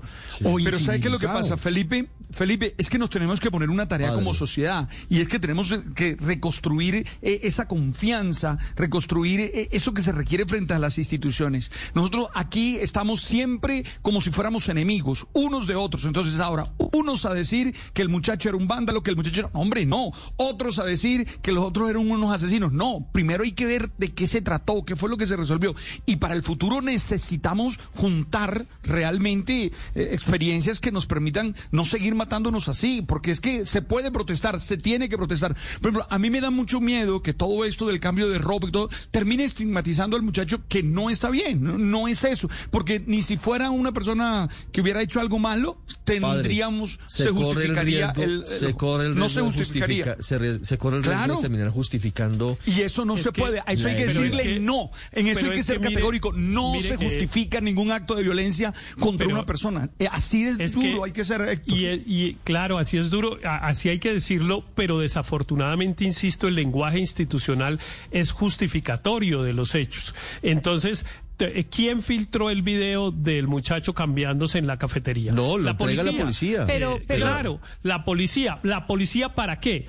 Para explicar y decir, ese lo que era era un vándalo y, fue, y, se, y se encontró lo que fue a buscar, digamos. Ese, ese es el relato, porque ¿para qué era más? Entonces, ese es el Pero problema de la policía todos- y del gobierno nacional, que no ha hecho sino justificar y amparar a quienes han cometido delitos. Por ejemplo, el presidente de la República jamás se ha referido a la muerte de nueve o diez jóvenes en Bogotá el 9 y 10 de septiembre que no sea para defender a la policía cuando fue a, a disfrazarse Pero- de policía Pero en un calle. recuerde que aquí además, todos Héctor, hemos es que en un hablado- perdón, Luz María, es que en un país, en cualquier otro país, el caso de los muchachos quemados en el calle Soacha hubiera tumbado al presidente de la República, al alcalde, al director de la policía y al ministro Felipe, de Defensa. pero- Oiga, y aquí, y aquí- nada. Pero lo peor fue que aquí nos enteramos cuatro meses tarde, Felipe. Porque No, aquí es que es se, dio la emergencia, se dio la emergencia y al final No, pero, eh, pero, terminamos. pero eh, Ricardo, recordemos que es que tema. aquí hemos dicho que una cosa es los que marchan pacíficamente y otra cosa son los vándalos. Entonces ahora aquí no vamos a señalar al director de la policía de Bogotá de estar siendo estigmatizante por hacer lo mismo que nosotros todos hacemos aquí porque a todos los he escuchado decir lo mismo. Entonces no es que se justifique que eh, a- agredan a una persona por estar haciendo un acto de vandalismo, pero sí hay una diferencia fundamental entre Sí. quien salió a protestar Si pacíficamente. no se justifica, entonces, ¿cuál no, es el porque verbo? es que cuando uno sale a protestar contra la violencia con más violencia, pues entonces está en igualdad de condiciones No, de los María, otros que están no, no, la pero no se violencia. justi- pero no se justifica el abuso no, policial. no, Es que se ese es el problema. Pero Ese lo que lenguaje pasa, que Luz María está usando, No, que es el que usa la policía, Es que usted lo que lo hace es aquí. justificar el Usted abuso también lo ha policial. usado aquí, no, eh, no, Héctor. yo, usted no, no, no, aquí claro ha dicho que... los vándalos son distintos y pero, que dañan pero las a esos no hay que protestas dispararles, pacíficas. pero no necesariamente hay que eso, dispararles. Estamos de acuerdo. Yo también estoy Pero- diciendo pero lo hay- mismo. aquí hay varias lo que le estoy diciendo es que los vándalos están dañando la protesta pacífica y entonces Y es en eso bueno de saber quiénes están marchando En eso estamos de plan de, acuerdo. vándalos y quiénes pero, están no- pero en- marchando pero en plan este de- caso, ¿para qué se queremos puede- saber no se eso? puede diferenciar a punta de, de disparos en caso de que haya sido la policía. Aquí hay dos cosas. Uno, que hoy todavía no aparece una prueba que demuestre. Tampoco sabemos si fue la policía la que hirió a. Gareth. Uno, Tampoco no sabemos, sabemos. si Gareth era uno de los vándalos. Eso mismo decíamos del y lo 9 y 10 de segundo septiembre, es que es que no tenemos hoy todavía claro qué fue lo que pasó. Si fue la policía, ¿por qué disparó? ¿Qué disparó? Si el agente del ESMAD disparó de acuerdo a los protocolos, si disparó con el ángulo de inclinación que se requiere para evitar un daño a la persona, porque todas estas armas terminan siendo menos letales, pero no letales, pero todavía faltan muchos, muchos datos en medio de lo que significa este episodio. Gareth C, las mañanas Blue, 10, 10 minutos, ya regresamos. Estás escuchando Blue Radio. Estamos viendo que las personas se aíslan cuando tienen sospecha de contagio y no solo lo reportan a la EPS o al 192, sino que también tienen la prudencia de contarle a las personas con las que tuvieron contacto porque saben que ellas deben hacer lo mismo. Ya sabes, en caso de sospecha de contagio, aíslate, pero ya mismo, ponte en modo BRAS. Solo así rompemos la cadena de contagio. En nuestra primera temporada, el reto fue mirarnos de frente al espejo. En la segunda temporada, el reto es hacerlo con valor para sanar de verdad este país de infarto. Soy Santiago Alarcón. Veámonos desde el 28 de febrero en todos los canales regionales. Frente al espejo, un programa de la Comisión de la Verdad. Eso, pásela. Uy, no, falta. Oye, Sara, ¿tu novio otra vez viendo fútbol en el celo? Obvio, desde que somos todos claros se la pasa en esas. Ay, yo quiero. ¿Vemos la novela? Disfruta canales online, miles de pelis y series a donde vayas con Claro Video sin límite de consumo de datos. Vuelve de todo claro combinando servicios en casa con un plan postpago claro y listo. Pide ya tus beneficios. Llama asterisco 611. Conoce condiciones y restricciones en claro.com.co. Llegó Volvo Special Cell por tiempo limitado. Compra con bonos de hasta 25 millones de pesos y empieza a pagar en el 2022. Visita ya un concesionario. Volvo, tu futuro, nuestro camino. Aplican términos y condiciones en Blasco. Estás es radio y bluradio.com. Hay buenas noticias en Estados Unidos sobre la vacuna de Janssen, de Johnson y Johnson, que muy pronto podría comenzar a aplicarse con una sola dosis en la Unión Americana. Ricardo Espinosa. Así es, eh, Ricardo, buenos días. El Comité Asesor de la Administración eh, de Alimentos y Medicamentos, la FDA, está celebrando hoy una reunión que va a durar todo el día. Estarán revisando los datos sobre la vacuna candidata de Johnson Johnson, que es de una sola dosis, es la gran ventaja y es probable pronto posible lo que dará lugar a esta autorización esperada de la FDA para la inyección en adultos eh, en plan de emergencia. ¿Se ha referido en las últimas horas el presidente Biden al respecto? We've all seen the news about Johnson Johnson's vaccine. Todos hemos visto las noticias sobre la vacuna de Johnson Johnson, dice Biden. La idea de una tercera vacuna segura y eficaz es muy prometedora. La Administración de Alimentos está revisando estos datos y la estará recomendando. Ricardo, Johnson Johnson ha acordado proporcionar 100 millones de dosis de su vacuna en los Estados Unidos para el mes de junio, incluyendo 20 millones para finales de este mes de marzo, que comienza la semana próxima. La dosis se sumará a los 300 millones de dosis de Pfizer, BioNTech y Moderna que han prometido entregar a finales del mes de julio. Se ha demostrado que la vacuna tiene una efectividad del 72% en un ensayo hecho en los Estados Unidos, en el que todos los grupos étnicos, raciales y de edad se han beneficiado aproximadamente de la misma manera. Y se ha demostrado también que tiene una efectividad del 85%. Mientras tanto, Pfizer BioNTech comenzará a probar la inyección de refuerzo para combatir las variantes de COVID-19 que anunciaron ya las compañías, tanto las variantes que están apareciendo también de forma un tanto relámpago en California, Nueva York y hasta Washington. Ricardo. Y en Europa, mientras tanto, están tomando decisiones recíprocas hacia Venezuela luego de la expulsión de la representante del grupo de los 27 en Caracas. En Europa, Enrique, también están actuando de manera similar a como actúa Maduro, al menos en materia diplomática. Sí, estaba buenos días Ricardo, absolutamente encantado que la Unión Europea iba a responder en justa reciprocidad a la expulsión de su embajadora Isabel Brillante y por eso en las últimas horas la jefa de la misión de Venezuela ante el bloque comunitario, Claudia Salerno, ha sido declarada igualmente persona non grata así que tendrá que abandonar el territorio de la Unión Europea. Sobre eso se acaba de pronunciar el Ministerio Español de Asuntos Exteriores cuya titular está de visita en Colombia, Arrancha González Laya.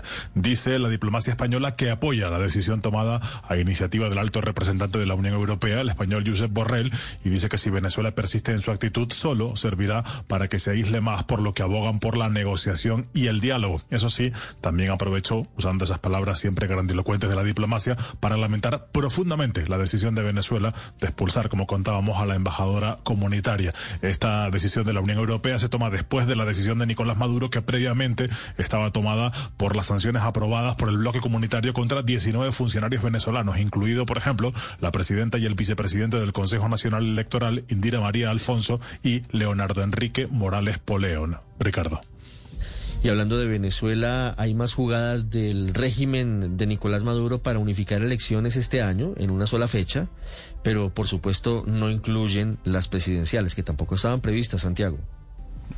Sí, Ricardo, desde hacía 21 años, en mayo del 2000, no se escuchaba acá la palabra mega elecciones. En aquella oportunidad fue para renovar todos los poderes del Estado tras la aprobación de la nueva Constitución. Y es que era práctica, de, práctica del pasado, por los años 90, antes de eh, lo de unir varios procesos en una sola, eh, una sola fecha, había sido prohibido. Sin embargo, para este año, pues el chavismo se olvidó de eso y usando la mayoría que ahora tiene en el Parlamento, pues modificó la ley de procesos electorales para juntar, si técnicamente es viable, varios procesos cercanos en un solo día. Por esa razón, ahora en 2021 se escogerán 23 gobernadores, 350 alcaldes y miles de diputados regionales y concejales municipales en un solo domingo. El anuncio lo hizo Jorge Rodríguez, el presidente del Legislativo. Vamos a escoger este año 2021 alcaldes, alcaldesas, gobernadores, gobernadoras y, si así lo permite la evaluación técnica, también los entes parlamentarios de las categorías regional y municipal. En resumen, a comprar pargata que lo que viene es oro electoral este la año. La fecha de estas mega elecciones, Ricardo, no está definida aún, pero lo más probable es que sea para finales de año para que estén oficialmente vencidos los periodos de todos estos cargos a elegir. Además de destacar que este mismo Parlamento anunció también para las próximas semanas la escogencia de un nuevo CNE, que ya sería el definitivo por los próximos siete años, ya que el actual fue coyuntural para las parlamentarias del año pasado y fue electo por el Tribunal Supremo de Justicia. Ricardo. 10, 17 minutos, Santiago. Gracias. La tarea para el fin de semana, padre, ¿cuál es? Uy, mire, haga, haga un listado de cosas nuevas que quiera hacer y adelante, hágalas. Es decir, hay que darle sentido a la vida. Entonces, Insisto, haz un listado de cosas nuevas que quiera hacer y adelante. ¿Con qué actividad nueva comienza su listado, padre, por ejemplo? Mire, eh, hace, a, hace días estoy practicando boxeo. Tú sabes que me mamaron gallo con eso porque, bueno, necesito bajar de peso y arranqué con eso. Nunca lo había hecho y tengo entrenador personal y todo. Y ya estoy tirando bien el jab, el upper, el recto. Estoy, estoy aprendiendo. el happy linero. 10, 17 minutos. Estás escuchando. Capital One makes banking easy. I can pay bills while watching TV with the mobile app, have a latte while getting answers to money questions at the cafe, even use my 360 debit card to grab cash at over 40,000 fee-free ATMs while I shop. Hmm, I wonder what other things I can do together to save time. Um... Okay, meditating while driving isn't one of them. Bank online, in person, or on the go with Capital One. This is banking reimagined. Banking products and services offered by Capital One and a member FDIC. Visit CapitalOne.com slash bank for details. Voces y sonidos de Colombia y el mundo en Blue Radio y bluradio.com, porque la verdad es de todos. Les actualizamos las noticias de 18 minutos. El gobierno nacional admite que hay fallas en el plan de vacunación, como todos lo estamos viendo, pero dice que está trabajando rápidamente para buscar soluciones. Juan David. Sí, Ricardo, así es. Además se mencionó sobre el problema de las 5.700 dosis que llegaron al departamento del Tolima. Por un lado, el INVIMA ya arrancó la evaluación de esta cantidad de dosis que llegaron al departamento con temperatura superior. Según lo que menciona el ministerio, la temperatura alcanzó a llegar a 9,3 grados, es decir, 1.3 grados por encima de la temperatura recomendada para el transporte en un espacio de una hora y 25 minutos exactos, por lo que se toma por precaución estas investigaciones. Leonardo Arregos es director de medicamentos del ministerio poner este producto en cuarentena, es decir, vamos a tenerlo guardado mientras se hacen los análisis correspondientes para saber si esta ligera elevación de la temperatura afecta al producto. El Ministerio de Salud aclara que las vacunas no están dañadas porque incluso pueden resistir temperaturas hasta de 25 grados en un periodo de 14 días. Esta decisión de investigar es justamente por prevención para evitar cualquier complicación. Están a la espera de la luz verde del INVIMA que hace la vigilancia. Gracias Juan David, son las 10.19. Antes de que se retire, la alcaldesa Claudia López está pidiendo autonomía en la logística para vacunar, todo por cuenta de las aglomeraciones de los adultos mayores en algunos puntos de vacunación, Juan. Justamente en Twitter la alcaldesa le respondió respondió al ministro Fernando Ruiz sobre las filas en los procesos de aplicación de las vacunas. Le pide expresamente que las alcaldías puedan tener la potestad de coordinar y organizar lugares públicos para la aplicación de estas y que no sean los espacios de las IPS para no tener las congestiones que hemos venido visto en las últimas horas. Gracias, Juan David. Son las 10, 20 minutos. Atención, un aumento drástico del desempleo en el mes de enero. Lo acaba de reportar el DANE, Marcela Peña. Eduardo, en enero Colombia tenía 19,9 millones de personas ocupadas y 4 millones 167 mil desempleados, por lo que el desempleo llegó al 17,3%. Esta cifra implica una disparada de 4.4 puntos frente a enero de 2020, cuando la tasa había sido del 12,9%, y de 3.9 puntos frente a diciembre, cuando tuvimos un desempleo del 13,4%. El director del LANE, Juan Daniel Oviedo están asociados a la dinámica de las 13 principales ciudades y sobre todo a las cinco más importantes de ellas. Y en esas ciudades salió la gente de sectores como la industria manufacturera, las actividades artísticas de entretenimiento y recreación y los alojamientos y servicios de comida. 10 de la mañana, 21 minutos. Hay información de última hora en el departamento de Santander. Minesa va a volver a presentar un estudio ambiental para el proyecto Sotonorte. Todo esto tiene que ver con el famoso y polémico tema del páramo de Santurbán. Javier Rodríguez. Eduardo, así es. Minesa acaba de informar a través de un comunicado de prensa que volverá a presentar un estudio de impacto ambiental para el proyecto aurífero conocido como Soto Norte, muy cerca al páramo de Santurbán, aquí en el departamento de Santander, una vez se cumplan todos los requisitos adicionales solicitados por la ANLA, entidad que hace cerca de mes y medio, pues archivó el primer proyecto presentado por esta empresa eh, minera. La compañía además ha anunciado que va a reducir su planta de personal en Santander, que actualmente está en, en 200 50 personas y que le ha solicitado a sus empleados un retiro voluntario. La noticia es que Minesa insiste en el proyecto de las minas de oro en los municipios de California y Betas en Santander. Una noticia importante en Cali, las barras del América y del Deportivo Cali están pidiendo pista para que les dejen entrar al estadio algo de público, como ya ocurrió en Medellín. Hugo María Palomar. Eduardo, las barras Barrón Rojo del América y Frente Radical del Deportivo Cali han solicitado a las alcaldías de Cali y Palmira que definan ya condiciones de bioseguridad para el regreso gradual del público a las tribunas de los estadios. Pascual Guerrero y de Palma Seca, los líderes barristas proponen que se autorice poco a poco el ingreso de hinchas cumpliendo con las medidas de distanciamiento y los protocolos sanitarios. Mario Lozada, vocero del programa de Barrismo Social construyamos ese protocolo de bioseguridad de reingreso al estadio y asimismo volver otra vez a este espacio que es de familia y que no solamente está afectando la economía, sino que también está afectando a los mismos muchachos. Comerciantes que tienen sus negocios en los alrededores del Estadio Pascual Guerrero de Cali también están pidiendo el regreso de los hinchas al escenario para reactivar sus ventas, Eduardo.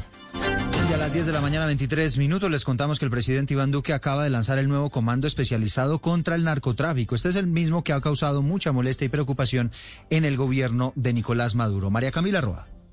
Eduardo, el presidente Iván Duque lanzó desde el fuerte militar de Tolemaida este comando contra el narcotráfico y amenazas, y amenazas transnacionales CONAT. Serán siete mil hombres que concentrarán sus capacidades especiales para enfrentar el negocio de las drogas ilícitas y cumplir de forma efectiva, dijo el presidente, la tarea de erradicación integral de los cultivos ilícitos y otras amenazas en la región. Escuchemos al presidente. Y también dejándole un mensaje claro a quienes pretenden intimidar y amenazar al pueblo colombiano. Y nuestra fuerza es audaz, es contundente y está motivada por el servicio inquebrantable a nuestro país. ¡Ajúa! ¡Cunat! El, el, general Juan Carlos Correa Consuegra será el comandante de este comando, quien según el presidente Duque tiene el bagaje, la solvencia y el conocimiento de lograr los objetivos trazados. Estás escuchando Blue Radio. This is Derek's O'Reilly Auto Parts story. After the third time jump starting my car, I finally realized my battery was dying. So I stopped by O'Reilly to have it checked. They tested it right there in the parking lot. It was bad, real bad. But they helped me find the right battery for my car and even installed it for free. Now my car starts like new. Oh, oh, oh, O'Reilly.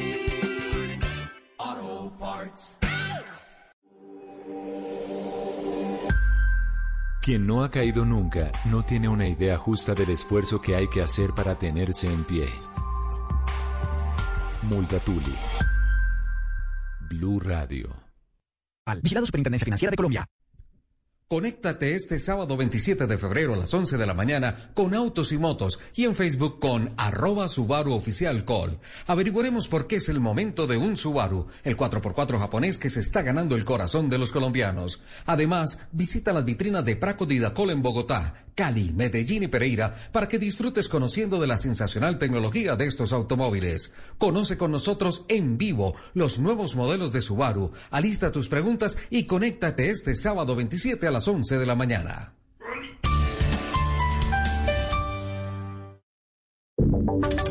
Y ahora en Blue Radio, la información de Bogotá y la región. Son las 10 de la mañana, 25 minutos. En noticias más cercanas les contamos que la Contraloría Distrital advirtió que la nueva estación de la Policía Metropolitana en Bogotá, que todos ustedes saben ha sido un emblema de los elefantes blancos en el país, necesitaría otros 50 mil millones de pesos para ponerla en funcionamiento. José David Rodríguez. El Contralor de Bogotá, Andrés Castro, dio a conocer que luego de una visita a la nueva sede de la Policía Metropolitana de Bogotá, que recordemos se está construyendo allí en el sector de Salitre, se requiere una nueva adición presupuestal. Se requieren cerca de 50 mil millones, una adición para poder finalizar las, las obras y poder atender algunos frentes en los cuales se requiere una intervención final para poder culminar el Comando Metropolitano. Y es que recordemos, esta sede de la Policía Metropolitana se considera todo un elefante blanco en el país. Inició con una inversión de 43 mil millones de pesos y en 2018 se adjudicó un nuevo contrato por un valor de 132 mil millones de pesos. Es decir, ya se superan los 200 mil millones de pesos. Actualmente tiene un avance físico del 83% y 62% del financiero. José David Rodríguez, Blue. Gracias, José David. Enviaron a la cárcel a un hombre investigado por haber asesinado a su expareja a principios de este año en la localidad de Bosa. La historia con Valentina Rodríguez.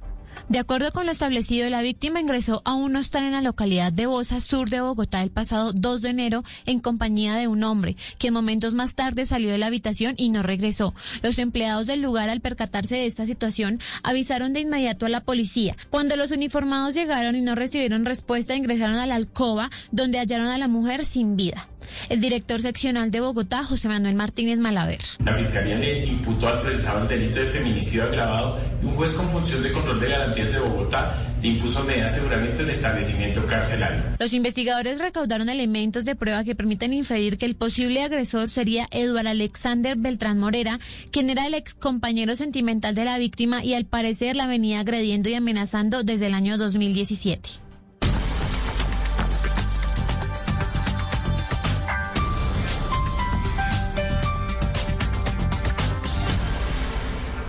Estás escuchando Blue Radio.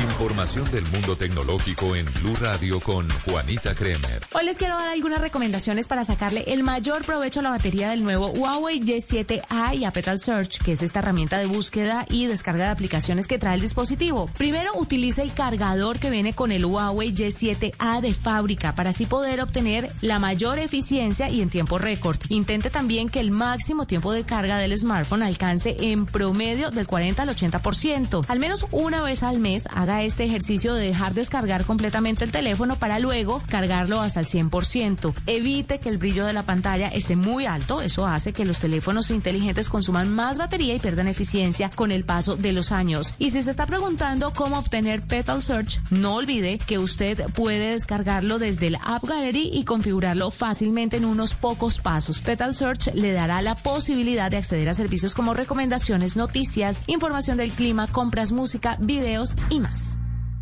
Las victorias y derrotas, la pasión y la afición en juego y los datos de lo último en deportes se lo presenta Mañanas Blue.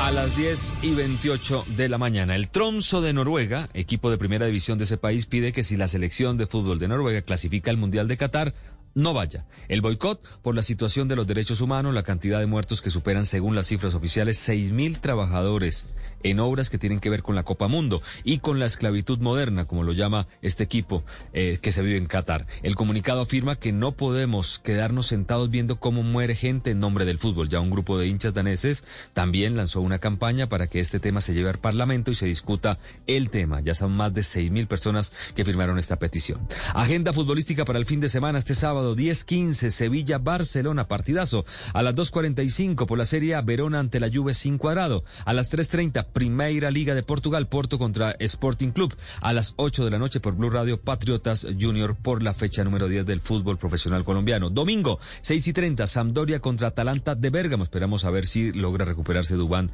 eh, Zapata. A las 11.30, partidazo Chelsea-Manchester United por la fecha 26 de la Premier. A las 6.05, Pasto América por Blue Radio. Y también a las 8.10, Cali-Santa Fe, gran partido de la fecha número 10, también por Blue Radio. Esta fue la información deportiva en Mañanas Blue.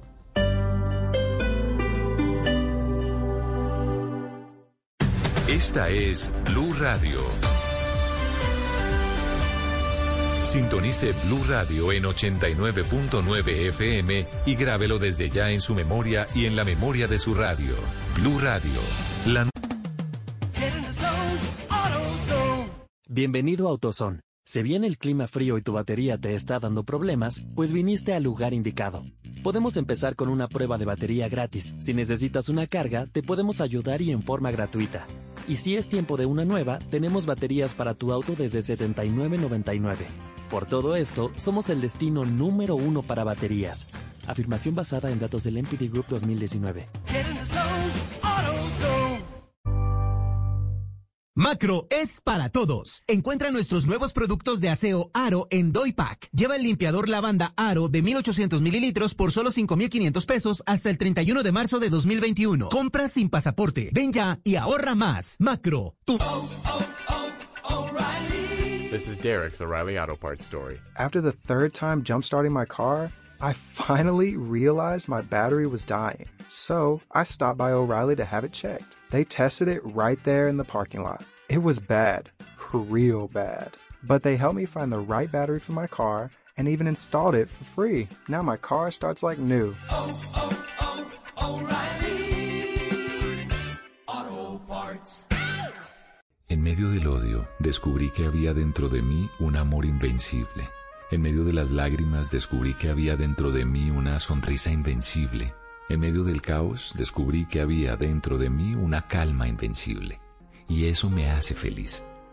Porque esto dice que no importa lo duro que el mundo empuja contra mí, en mi interior hay algo más fuerte, algo mejor, empujando de vuelta. Albert Camus. Blue Radio. Blue Radio, más análisis. Ya empieza la memoria a funcionar a la perfección. Al final esa virtuosa claros. manera como logró girar, quitarse de encima dos para marcadores. recuperar la pelota, para cubrir los espacios, para trabajar eh, en Más relato. La bola que va quedando libre por la banda izquierda. Más fútbol. Atención con el centro, pelota arriba. Este sábado, desde las 7 y 30 de la noche, Patriotas Junior. Y el domingo, Pasto América, Cali, Santa Fe. Blue Radio, con el fútbol. Más fútbol. Alternativa para escuchar fútbol. El torneo Claro Gaming se toma el centro comercial Plaza Claro. Ven con tu familia o amigos y demuestra por qué eres un crack de los videojuegos. Registra tus facturas, juega, diviértete y participa por uno de los cuatro PlayStation 4 y muchas sorpresas más. Te esperamos en el centro comercial Plaza Claro en la Avenida 68 con Avenida La Esperanza. No te lo puedes perder. Actividad válida del viernes 26 al domingo 28 de febrero de 2021. Aplican términos y condiciones.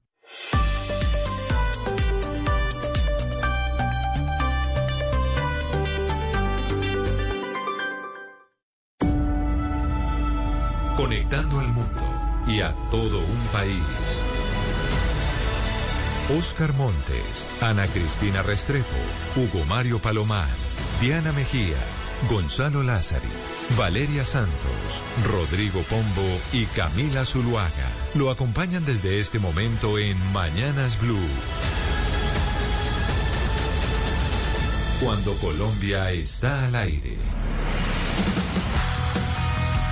Son las 10 de la mañana, 33 minutos. Seguimos en Mañanas Blue. Vamos hasta la una de la tarde. Es viernes, ya tenemos fin de semana. Bogotá, por lo menos, don Gonzalo Lázaro, está soleado a esta hora. Y es viernes también de ponernos alegres. Y yo por eso, pues le pregunto qué música nos va a poner desde ya, antes de empezar y de seguir con las noticias de lo que pasa en Colombia y en el mundo. Pues música de viernes, Camila. La llegada del fin de semana es añorada por muchas personas, sin duda alguna, que todavía están en sus casas trabajando eh, remotamente. Entonces, yo quiero arrancar eh, con una canción que se hizo muy popular en el año 2015. El video de esta canción, Camila, al día de hoy tiene más de 2.500 millones de reproducciones en YouTube. Y estoy seguro que esta canción usted la conoce y que la traslada sin duda alguna al, fin de semana, a la llegada del sábado, del domingo, del viernes por la noche. Hablamos de Major Lazer con DJ Snake y este se llama Lean On.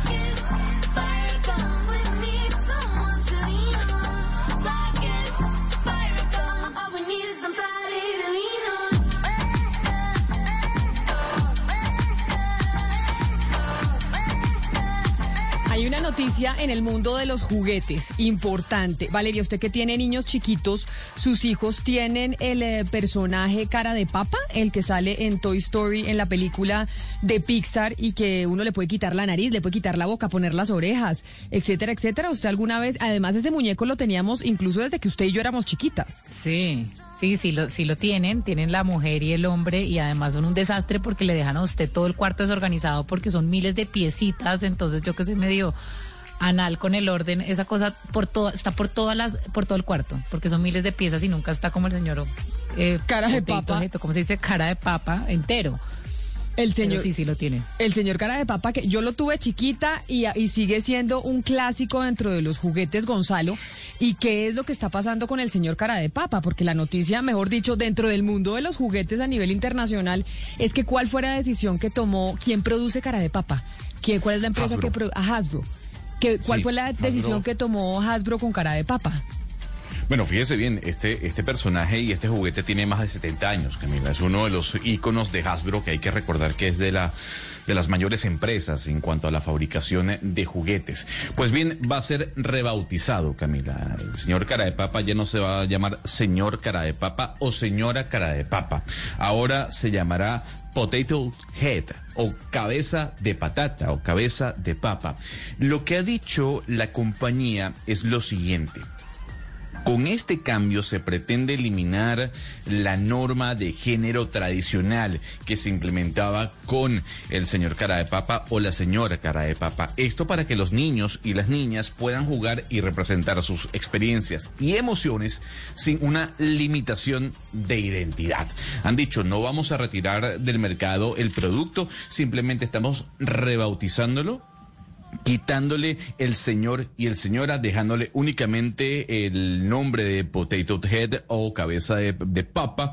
Y para eso, para que los niños tengan una experiencia sin limitación de identidad, Camila. ¿Sabe qué es lo que pasa ahí, Gonzalo? Mire, es que ese muñequito del señor o la señora cara de papa no solamente se usa, pues es, no es solamente un juguete de las casas, sino que también es un recurso pedagógico en colegios, porque a través de ese muñeco uno les enseña a los niños las partes del cuerpo, las partes de la cara, es decir, todo el tiempo se está usando en los colegios. Entonces, supongo que lo que tratan de hacer es de ponerlos eh, como eran los Teletubbies. Había una serie, yo no sé si todavía existe, que eran los Teletubbies, que los yo Teletubbies creo eran, que eran neutros. existe. Sí, los eh, Teletubbies eran neutros. O que- sea, usted no sabía que, que no, no sabía que había ahí. eh, que el si niño, era- el niño era el sol, ¿se acuerda? Que siempre en los Teletubbies el niño era el sol y se moría de la risa Sí. cuando ellos salían ahí de cuando ellos salían, que era para puro bebé. Y es, y es precisamente eso, tratar de, de combatir esa normativa, esa normativa de género que es la que impone roles de género a hombres y mujeres. Entonces, supongo que eso que han hecho con el, el señor cara de papa, que ya se va a llamar solamente cara de papa y no señor o señora, es ponerlo contra esa normativa y que ya haya como esa eh, libertad en los niños y, y no, y no sientan que hay una imposición de roles. Pero, pero, Ana Cristina, ¿los Teletubbies eran neutros o...? o eran gays? No, Pues no sé, porque yo creo que eran, eran neutros, eran neutros, pero... pero Mario. No, no, es que yo siempre he tenido Está buena la pregunta, sí. Sí, yo también. En verdad. Es como Barney. Era, como era- Barney. Barney también decían, pero yo creo que eso era mito urbano, cuando decían que Barney era gay, que los Teletubbies eran gays, no, eran neutros, un poco, para, desde ahí empezó Ana Cristina todo ese mensaje que viene desde las películas de Disney, de los muñecos, a decir, oiga, esta nueva teoría del género de que son neutros y después usted decide qué quiere ser. Porque esa es la nueva tendencia, que se decide qué quiere ser y desde los muñecos nos están diciendo eso.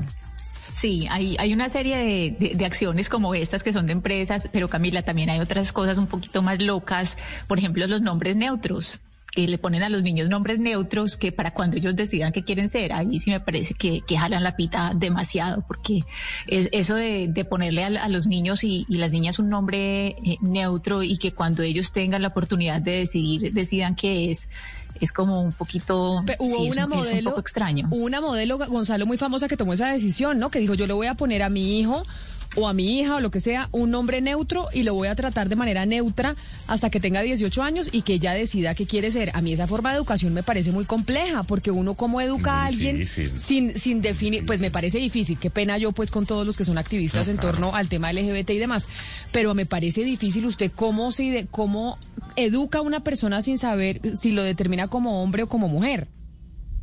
No, es muy, es muy complicado, Camila. Y yo creo que este anuncio de Hasbro, más allá de lo que puede representar la compañía en el mundo de los juguetes, me parece un absurdo y una ridiculez. Para mí lo que lo, este tipo de anuncios lo que hacen es desprestigiar un poco el discurso o por lo menos la idea que ha planteado Ana Cristina en otros ejemplos. Eh, y si nos vamos a otros, eh, a otros mm, muñequitos, a otros iconos de, de los niños, por ejemplo, ya se sabe que Bob Esponja es bisexual eh, uno decía, bueno, Bob Esponja tiene algún tipo de de tendencia homosexual, eh, de tendencia gay, pues Nickelodeon sí lo afirmó el año pasado y dijo, nuestro personaje es bisexual. Entonces, a ver, no es lo mismo decir que el señor Bob Esponja, que es un ícono para todos los jóvenes y todos los niños hoy en día, sea bisexual o sea gay, a que venga una compañía a decir, usted ya no lo puede llamar cara de papa o señor cara de papa o señora cara de papa, sino que eso se lo dejamos al libre albedrío. Me parece una soberana estupidez.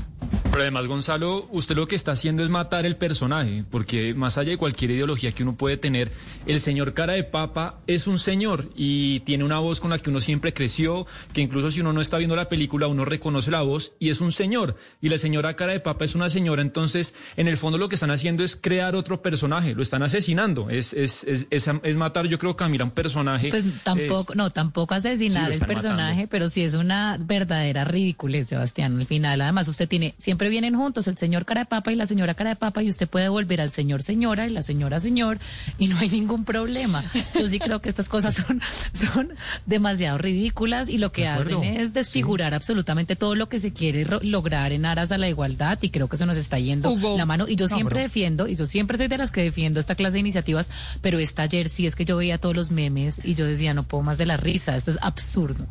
Yo, yo, Camila, sí considero que, que no le podemos estar metiendo género a todo, pues, y hasta los juguetes también tienen que ser neutros, o sea, me parece que eso genera conflictos e inseguridades entre los niños y las niñas, es decir, o sea, hay, hay hombres, hay mujeres y los juguetes también tienen su género, pues respetémoslo, porque todo este tiene que ser neutro. Pues porque esa es la tendencia. Es lo No. que, mire, de hecho, una oyente que lo está escuchando, Hugo Mario, me dice lo siguiente. Se llama Paula en el 301-764-4108. Dice, Camila, por favor, dígale a Hugo Mario que son dos cosas distintas, los roles de género y las preferencias sexuales. La pregunta de Hugo Mario en realidad no es precisa. Porque no necesariamente que los eh, Teletubbies, Dinky Winky y esta gente y el em, y Barney, pues no tuvieran eh, un rol de género eh, determinado, no significa que su preferencia sexual eh, sea eh, ser homosexual. ¿Me explico? Es que a mí todos estos temas me parecen tan complejos porque yo siento que nos pegan unas vaciadas toda la comunidad LGBT por no saber el lenguaje correcto. Y de verdad yo pido disculpas porque estamos aprendiendo. No, no, yo, yo simplemente hice una pregunta, Camila, porque nunca, nunca he podido eh, resolver esa inquietud. eh, O sea, los Teletubbies finalmente, ¿qué son? O sea, igual que Valeria, no, no, no. Desde hace muchos años me pregunto eso y mm, nadie me lo ha podido explicar. Otro oyente me dice que bananas en pijama. ¿Usted se acuerda de bananas en pijama, Ana Cristina? Que bananas en pijama también Sí, se claro. decía que eran pareja, que eran do- y también eran neutros, porque bananas en pijama eran hombre o mujer o qué eran.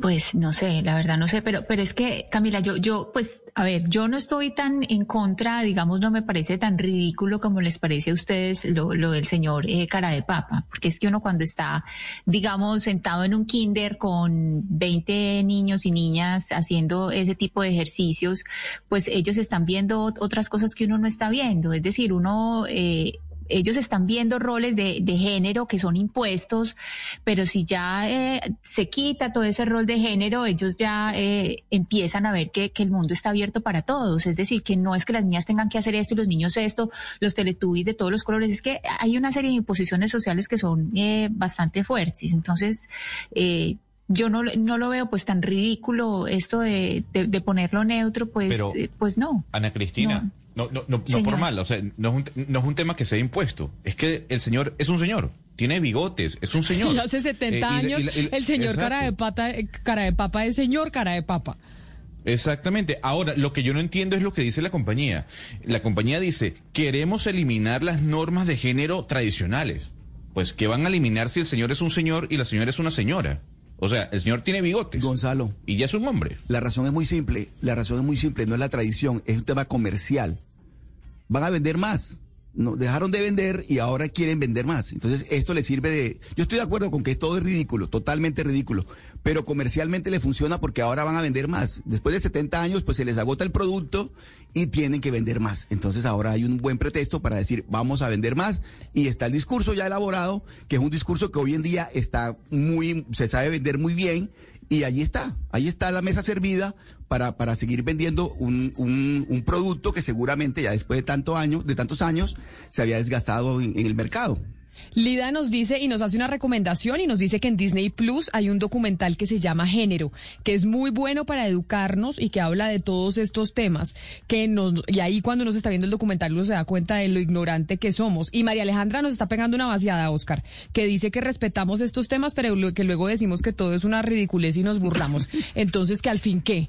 Que al fin que no, no, no, obviamente se respeta. Lo que No, no. pasa es que después de 70 años, el señor cara de papa siendo un señor y la señora cara de papa siendo señora, y ahora nos dicen que no vamos a tener ni señor ni señora, pues a mí me sorprende un poco porque desde Pero- chiquitos estamos con estos muñecos. Uno lo respeta, pero eso no quiere decir que no deje de pensar que es ridículo. O sea, obviamente yo lo respeto, pero, pero sí me parece que, que meternos en este tema y ya, ya, ya, ya nos metimos, ¿no? Ya metidos en el tema, sí me parece que no hay que olvidar realmente la razón comercial de todo. ¿Ah? Ya entrados en gastos, pues ya, ya que, Oscar, o sea, ya- ah, no sé, Camila, pero al paso que vamos entonces, eh, la, la Barbie el Ken, ¿qué, qué, qué son? ¿Neutros también? ¿Van a terminar siendo neutros? No, no, no, no, no, porque no, no la Barbie- no sé, no, No, sé, pues, pero esto, pero esto mejor dicho. Pero mire, es que Oscar decía que tal vez eh, Hasbro estaba haciendo esto para vender más, porque es un tema comercial y las empresas se mueven por los temas comerciales. Hablemos de, de los, del dinero y de los, de los temas comerciales viniendo aquí a Colombia con lo que está pasando con las oficinas. Yo no sé, a ver, eh, Oscar y Hugo Mario, usted en Cali ha visto todas las oficinas que se rentan aquí en Bogotá. Usted camina y son edificios enteros que antes eran dedicados a oficinas y dice se arrienda, se arrienda, se arrienda, se arrienda y uno dice este es un sector que en qué momento se va a recuperar. Sí, desde marzo, desde abril, mayo del año pasado, Camila, la cantidad de locales comerciales, pero más que eso también de oficinas eh, desocupadas. Camila. Desocupadas porque obviamente la- los trabajadores, Oscar, se fueron a, a hacer trabajo en casa o teletrabajo. Entonces, pues quedaron esos, esos espacios disponibles y no han vuelto a ser ocupados. Hugo Mario, mire, y Camila, el espectáculo que uno presencia aquí en Barranquilla es lamentable y es triste. Ver cómo en los centros comerciales y en la ciudad en general se encuentra usted con esa cantidad de avisos de se arrienda, se vende, se vende, locales totalmente desocupados y uno se pregunta, ¿y esta gente cómo va a recuperarse? O sea, ¿de qué manera va a poder recuperarse, Camila? Porque no hay sitio en Barranquilla donde usted encuentre de verdad oficinas que estén ocupadas, son muy pocas. La desolación es total y se siente en la ciudad. Pues mire, Alberto Rodríguez es el presidente de Century 21 para Colombia. Quizá esta es la empresa de finca raíz más importante del mundo y yo creo que nos puede contar un poco los números de lo que se está viviendo con el sector de las oficinas y mucha gente que tenía, digamos, sus ahorros ahí, tenía una renta mensual cuando arrendaba la oficina y ahora en todos lados dice se arrienda, se arrienda, se arrienda. Señor Rodríguez, bienvenido a Mañanas Blue, gracias por atendernos. Camila, muy buenos días. ¿Cómo están? Pues mire, nosotros es que cuando caminamos por Cali, por Medellín, por Barranquilla, por Bogotá, sí sorprende mucho ver sobre todo los edificios de oficinas, si bien para vivienda pasa igual, pero en oficinas la cantidad de letreros de se arrienda y uno dice, ¿este mercado en qué momento se va a recuperar? ¿Usted tiene los números, doctor Rodríguez, de lo que ha pasado con el, con el sector de las oficinas? Sí, eh, en Colombia pasó este fenómeno pues de, de oficinas. eh, ya usted lo, lo- tocaron, el tema de trabajo en casa hace pues que las, eh, las personas trabajemos más hoy en la casa que en las oficinas. Esto lleva pues a repensar el negocio de, de- dedicado a oficinas. Yo les voy a dar unas cifras. En, en Bogotá, si no se construyera una oficina más, tenemos inventario para los próximos siete años. O sea, en Bogotá se consumían eh, antes del, del, del 2020 140 mil metros de área eh, en oficina. El año pasado no se consumieron 140 mil metros, sino devolvieron 20 mil metros más. ¿Sí? Entonces eso, eso conlleva que aumente el inventario y sumado a los metros que están disponibles hoy en Bogotá, estamos cercanos a 600 mil metros disponibles. Eso significa que, eh, como les comento, si, si se siguiera trabajando 100 mil o 120 mil de consumo, pues tendríamos que tendríamos ya un inventario de seis años. Pues la, noticia buena eh, es que el tema de oferta de oficinas ya bajó porque no se están construyendo más oficinas. Entonces eso hace que el inventario que exista pues se, consuma y cada año va a bajar un poco más.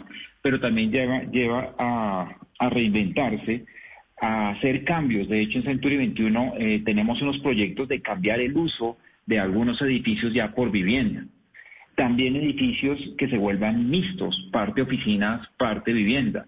También coworking, o sea, eso también lleva a, a otras oportunidades de negocio de otro tipo, no solamente destinados a, oficinas, sino también a convivir en el mismo edificio con otras, con otras actividades.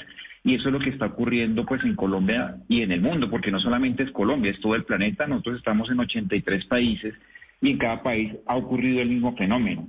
Y ese fenómeno pues se ha compensado con este cambio de usos que se está haciendo. Entonces ahí también eh, hay esa oportunidad para, otro tipo de, de operación. Doctor Rodríguez, sobre este tema yo le pregunté a, una persona que trabaja en, We, en WeWork y me comentaba que gran parte obedece a que las grandes multinacionales se dieron cuenta que no necesitan tener a 100 a 200 personas sentadas todo el día, 8 horas trabajando. Pero lo que le quería preguntar es si usted cree que esta vacancia, este fenómeno es puntual por esta coyuntura o haber cierta plasticidad y ya en, no sé, en dos o tres años cuando el coronavirus sea solamente pues un recuerdo, ya veremos los niveles normales de, antes. Pues nosotros nos enfrentamos a un nuevo mundo pues, a través de lo que ocurrió. Eh, no vamos a hacer lo mismo. Y el tema de oficina nosotros veníamos proyectándolo de tiempo atrás que iba a dar un cambio grande, eh, porque nosotros veíamos que iba a incrementar y de hecho pues eh, esto no es nuevo el trabajo en casa, ya se venía trabajando antes de la pandemia por calidad de vida, pues no tiene sentido una persona transportarse dos horas desde su hogar hasta, hasta una oficina y otras dos horas por la tarde. Entonces ya se estaba dando avances de trabajar desde casa y que las oficinas fueran más un tema de, relaciones y dos o tres veces a la semana. De hecho, muchas empresas ya lo venían trabajando de tiempo atrás. Las oficinas se van a volver un tema más de, relacionamiento, de, una convivencia pues más eh, colectiva que de atención y en el hogar se seguirá trabajando, pero las oficinas serán concebidas de una forma más de relacionamiento, como ustedes hablan de los locales comerciales. Los locales comerciales están destinados a tener una experiencia, que el cliente vaya a vivir una experiencia en ese local, porque lo puede comprar en línea. En línea ya se venían trabajando el tema de, de ventas, el mercado en, eh, pues, pues en línea iba a desplazar tener locales por tenerlos, sino tiene que tener un tipo de experiencia diferente. Entonces las oficinas van a cambiar, es un tema de relacionamiento, sí se van a, van a tener que conseguir, eh, va- van a seguir existiendo porque las empresas necesitan algo físico todavía para, para tener, y de hecho de algún tema de convivencia, pues para poder más un tema de, de- de relación. Señor Nosotros Rodríguez. vemos que, Sí. En el, en el mercado de lo que ustedes han visto, ustedes como arriendan, venden oficinas, las oficinas han perdido valor. La gente normalmente cuando invertía, por ejemplo, en una oficina, pues decía, yo ahí tengo un ahorro, tengo una renta y sé que no se me va a desvalorizar. ¿La finca raíz en oficinas se ha desvalorizado en Colombia por cuenta de la pandemia? Sí, sí, ha bajado el precio eh, de las personas en arriendo. Eh, se han negociado arriendos hasta el 50% del valor que se venía trabajando. Eh, eso pues hace un detrimento pues a la expectativa que tenía el inversionista. Entonces sí se ha bajado el precio y pues por ende también el tema de venta. O sea, el tema de venta ha bajado en un 15 a un 20% los valores de venta de las, de las oficinas. Señor Rodríguez, usted ahorita hablaba pues de, lo que se puede mirar como una oportunidad y, y una de las posibilidades y que usted decía que se está dando en todo el mundo, por ejemplo, en Gran Bretaña hay un gran mercado para cambiar las casas como oficinas, para transformar las casas para hacer oficinas. ¿Usted cree que en un plazo, eh, digamos un plazo próximo, un plazo corto, habría que cambiar inclusive los POT o algo por cambiar casas para hacer oficinas o en realidad ese movimiento no es muy fuerte en Colombia que uno dijera eh, puede tener un, movimiento realmente importante, eh, de manera que hubiera que hacer cambios eh, no solamente dentro de una casa, sino, digamos, ya cambios en la planeación de la ciudad. Sí, ese tema de la planeación de la ciudad se tiene que dar. En Estados Unidos hoy está ocurriendo que las nuevas viviendas están teniendo una oficina no dentro de la vivienda, sino al lado de la vivienda. Hacen la casa y al lado hacen una vivienda pequeñita y ahí es la oficina para que pues eh, diferenciar el tema de trabajo a hogar. Y también se está dando que en los centros, pues diga, llamamos aquí, lo que llamamos aquí en Colombia barrios, que dentro del barrio se, se, se desarrolla un café grande, pues digamos, o, o- o hablando en temas oficinas o unos lugares donde las personas van a ir a trabajar, a tomar un café y a trabajar en línea si es que en su casa no la pueden adecuar para oficina por el área. Entonces eso, eso conlleva también a ese cambio de cultura viendo más el tema de desplazamiento. Nosotros vemos que cada vez las personas van a trabajar muy cerca a su casa, sino, eh, pues porque entonces decían, no, yo tengo que, que vivir cerca a mi oficina. Hoy yo digo, yo puedo vivir cerca donde yo tenga, donde yo me pueda conectar y trabajar confortablemente sin mi actividad de, servici- de servicios. En Colombia el 55% de las empresas son servicios. Entonces, eh, pues cómo hacer que la, la- la mitad de la población podría trabajar perfectamente desde un lugar remoto. Los call centers, doctor Rodríguez, que están generando empleo en países como Colombia, ¿están ocupando espacios físicos? ¿Están los trabajadores en oficinas o estos o este tipo de, de empresas utilizan a sus trabajadores en la modalidad de teletrabajo? Están normalmente, ahorita están en teletrabajo la mayoría. Eh, los, los contact centers, pues, y sobre todo hay fuertes contact en, en Armenia, están grandes, en Bogotá también y en Medellín. Algunos utilizan bodegas, que también viene el tema también de reconversión. Ya las oficinas también puede ser un poco de contact, pero también las personas eh, pueden trabajar de casa. El problema del contact center es lo que vivimos, que si yo trabajo en un contact center y tengo niños y pues y tengo ruido alrededor o no puedo trabajar pues aisladamente, pues los contacts sí vemos que sí tienen que necesariamente estar pues aislados. De hecho, hoy hay empresas que están desarrollando aislamientos en el hogar para que yo pueda pues eh, bajar el sonido y poder trabajar confortablemente, pero también puedo tener cerca, eh, y lo que les hablábamos, que se, se van a desarrollar centros de atención a personas para que puedan trabajar y conectarse cerca desde su casa. Don Alberto, pero entonces hagamos un servicio social para algún oyente que desea alquilar o vender en este momento su oficina y nos está escuchando. ¿Qué le recomienda usted a ese oyente que nos está oyendo, valga la redundancia, eh, de cómo vender o alquilar su oficina? ¿Cómo tiene que hacerlo en este momento? ¿Qué tiene que agregar al valor que ya tiene la estructura o lo físico? Bueno, excelente pregunta. Eh, el tema es que hay personas que son expertas en indicar a la- a- al propietario qué puede hacer. Cuando miramos vacancias, yo les decía que la vacancia en- en, eh, es grande en oficinas, todo es un promedio, pero hay lugares en Bogotá donde las oficinas tienen un, eh, están ocupadas en, en- en un porcentaje, no hay vacancia, o sea, la vacancia, si sacamos la vacancia como vacancia, decimos, para to- tomar cifras de Bogotá, el 20% está, está disponible, pero hay lugares en que, como el centro de Bogotá que tiene una vacancia del 50% y hay lugares como el Salitre que tiene una vacancia del 12%. Entonces, dependiendo del lugar en que esté, alrededor de lo que esté, se puede generar un plan para, para cada persona. O sea, yo invitaría a una persona a que contactara una inmobiliaria y esa inmobiliaria le dijese, mire, en su oficina lo puede destinar para, para tal cosa, la puede arrendar en tal valor, que es el otro tema. Los propietarios hoy de oficinas tienen que ser conscientes de que el precio que esperaban o que tenían antes, pues no es, tienen que darse, digamos, así, un- pues una espera de tener un precio negociable a futuro para subirlo, pero hoy tiene que bajarse de precio, pero que tenga un experto que le diga, su oficina la puede destinar para tal cosa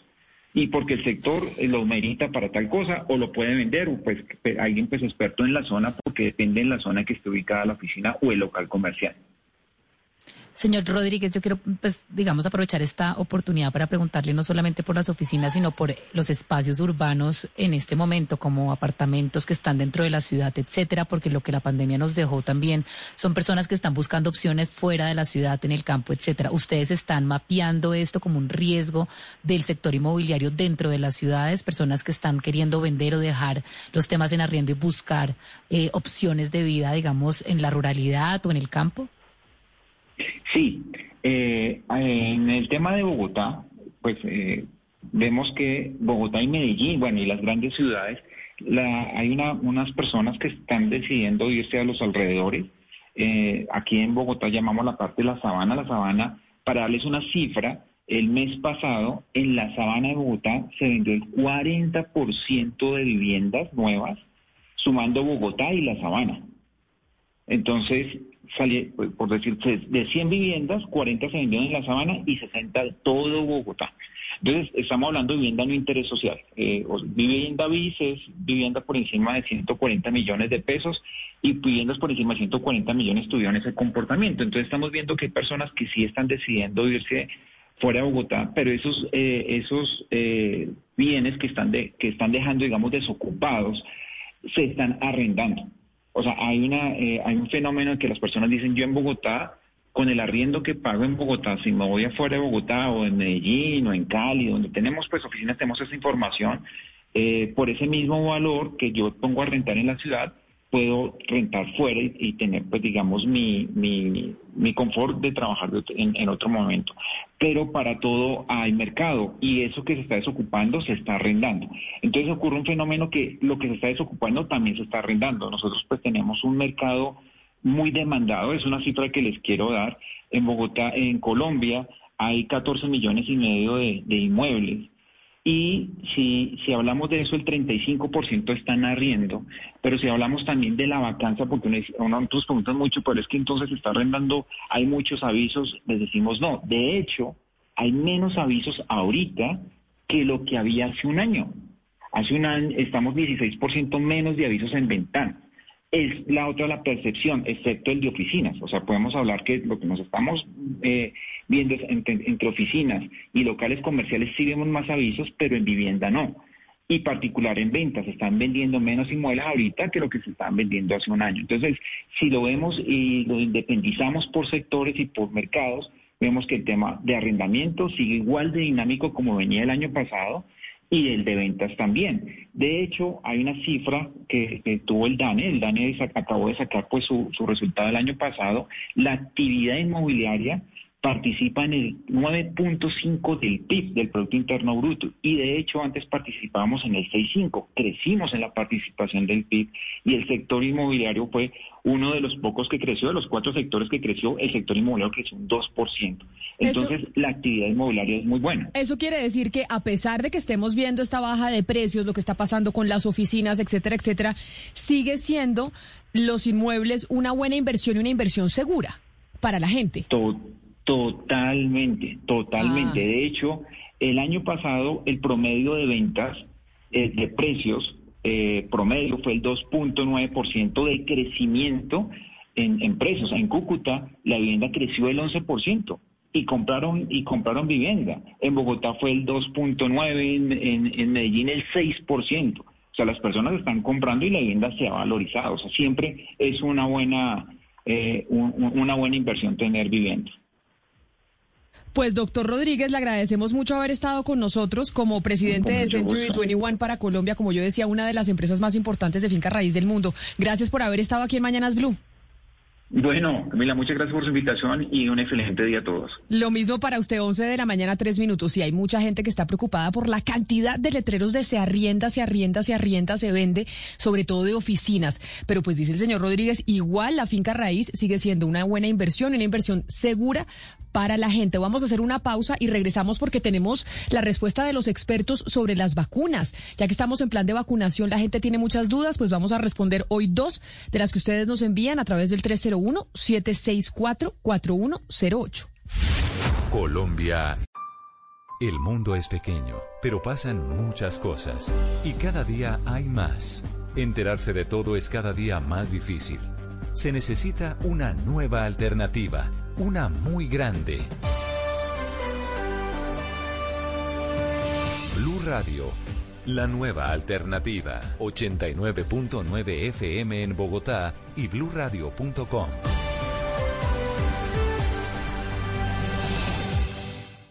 With Metro by T-Mobile, your hard-earned money goes further.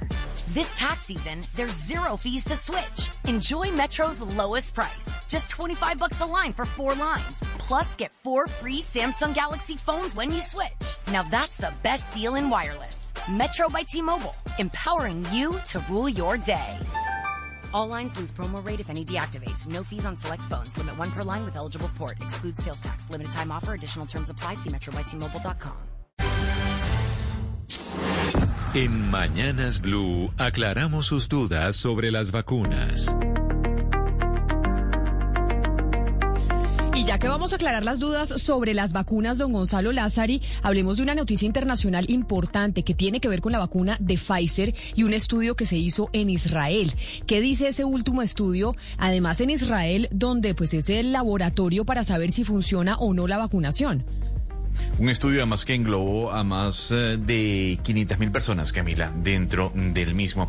Lo que dice este estudio, publicado el día de hoy en en la New England Journal of Medicine, que es tal vez una de las revistas más importantes de medicina y científicas a nivel mundial, es que la vacuna de Pfizer reduciría la mortalidad en un 72% únicamente con la primera dosis, Camila. Y este porcentaje aumentaría a 96% en la reducción de mortalidad ya con la segunda dosis. Lo que encontraron los científicos es que luego de 14 días de haber sido administrada eh, la primera dosis de la vacuna de Pfizer, la reducción de la mortalidad por coronavirus se redujo al 72%.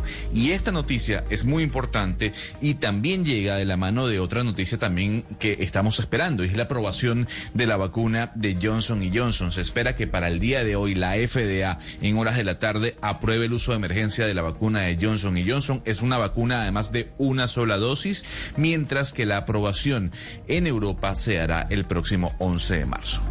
Pues ahora sí, después de que usted nos cuenta esa noticia de la vacuna de Pfizer, es que nos llega la primera consulta de hoy que nos la envía Camilo. Y dice lo siguiente, escuché en un noticiero de televisión que las personas que tienen rellenos faciales no pueden ponerse la vacuna de Pfizer, esa de la que usted está hablando, Gonzalo, porque desarrollan una alergia. ¿Esto es cierto? Le preguntamos al doctor Luis Alonso Saija, médico y cirujano plástico, estético y reconstructivo. No existe en el momento ninguna contraindicación eh, con respecto a los implantes mamarios ni a los rellenos de ácido hialurónico para colocación de ningún tipo de vacuna.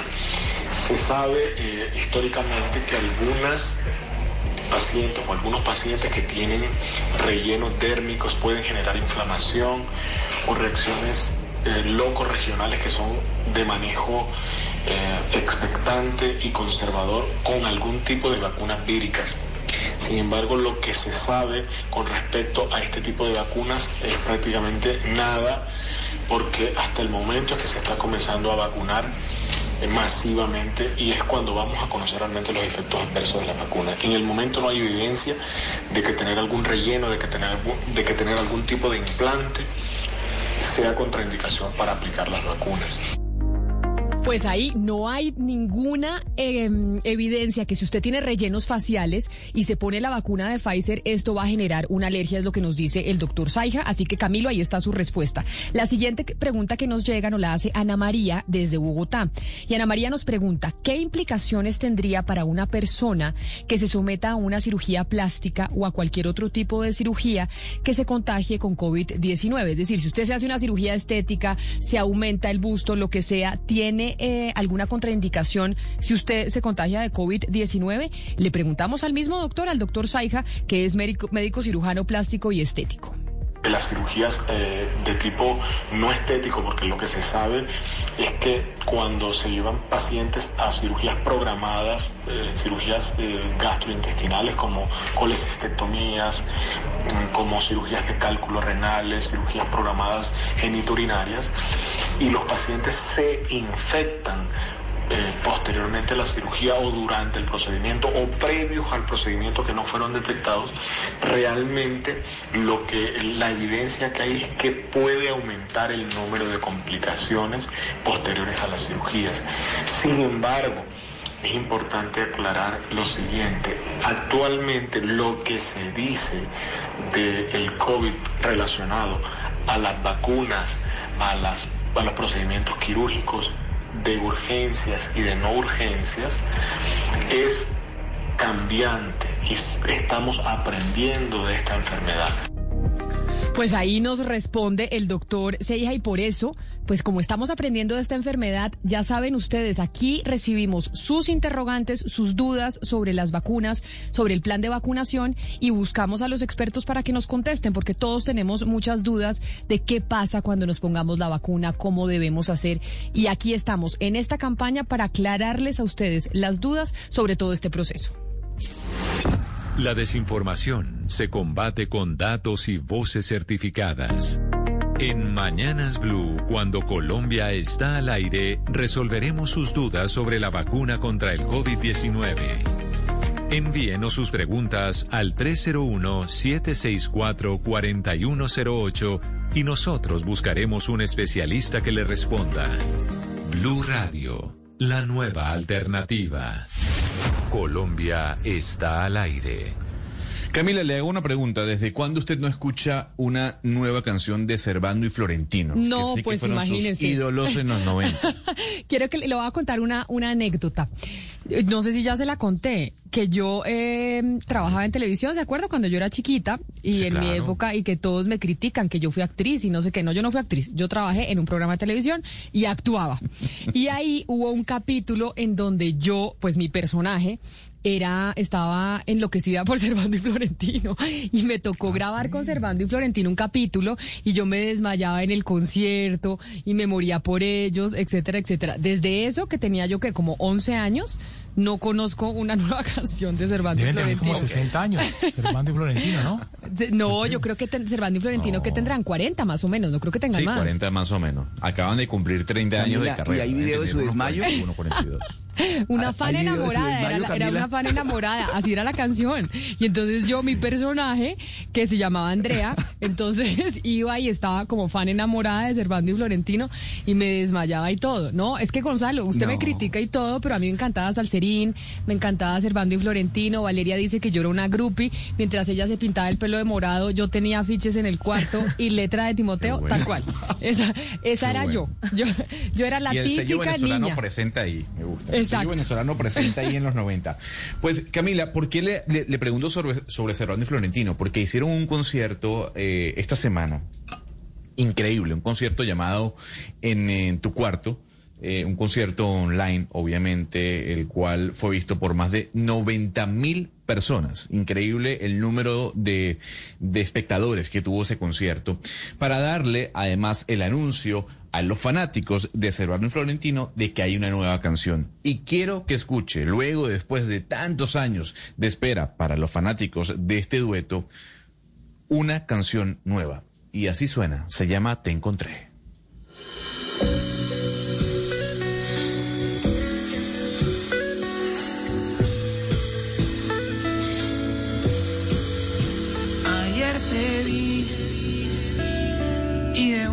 Sin pensarlo me atreví decirte que tú eres para mí.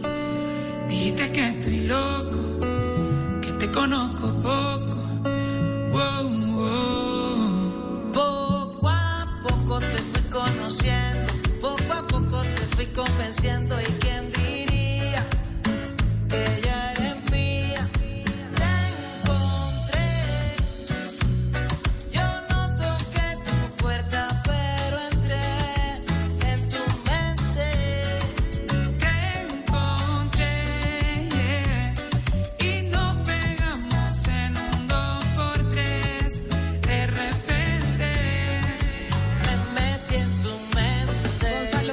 sorprende que es que usted me dice a mí como que me critica que yo era groupie de Servando y Florentino y a mí me da la impresión que usted también, porque si no usted no nos hubiera traído esta canción. Y además Pero la, la introduce no es como toda la gente que estaba esperando por fin una canción de Servando y Florentino. Usted era más groupie que yo. Mira, no, pero es que a ver, ¿cuántos venezolanos nos escuchan? Muchísimos. Muchos, un ¿Cuántos saludo a la se- comunidad venezolana. Claro. Y mucha gente. Gonzalo. O sea, mucha gente es Gonzalo Lázaro y nadie más. Eh, exactamente, exactamente. No, Oscar Montes, no dude la capacidad de nuestro programa de llegar a, a la comunidad venezolana en Colombia. No, no, no, y no sabe, algo. pero además no mucha sabe la gente cantidad. esperando a Cervantes y Florentino. Pero la cantidad de venezolanos que nos Es escriben y nos escuchan desde Venezuela. Mire, Gonzalo, y se lo digo de verdad, en nuestra línea de WhatsApp, en el 301-764-4108, de todo el grupo de oyentes en el exterior, el- un 30% son venezolanos en donde les llega la señal de Blue Radio allá en Táchira o que nos oyen a través de la aplicación o de la página de internet. O sea que un saludo a toda la comunidad venezolana aquí en Colombia y allá. Claro, y además hay que decir, eh, Camila, así como Carlos Vives eh, es para el colombiano alguien muy importante, eh, para, para la cotidianidad, para la cultura,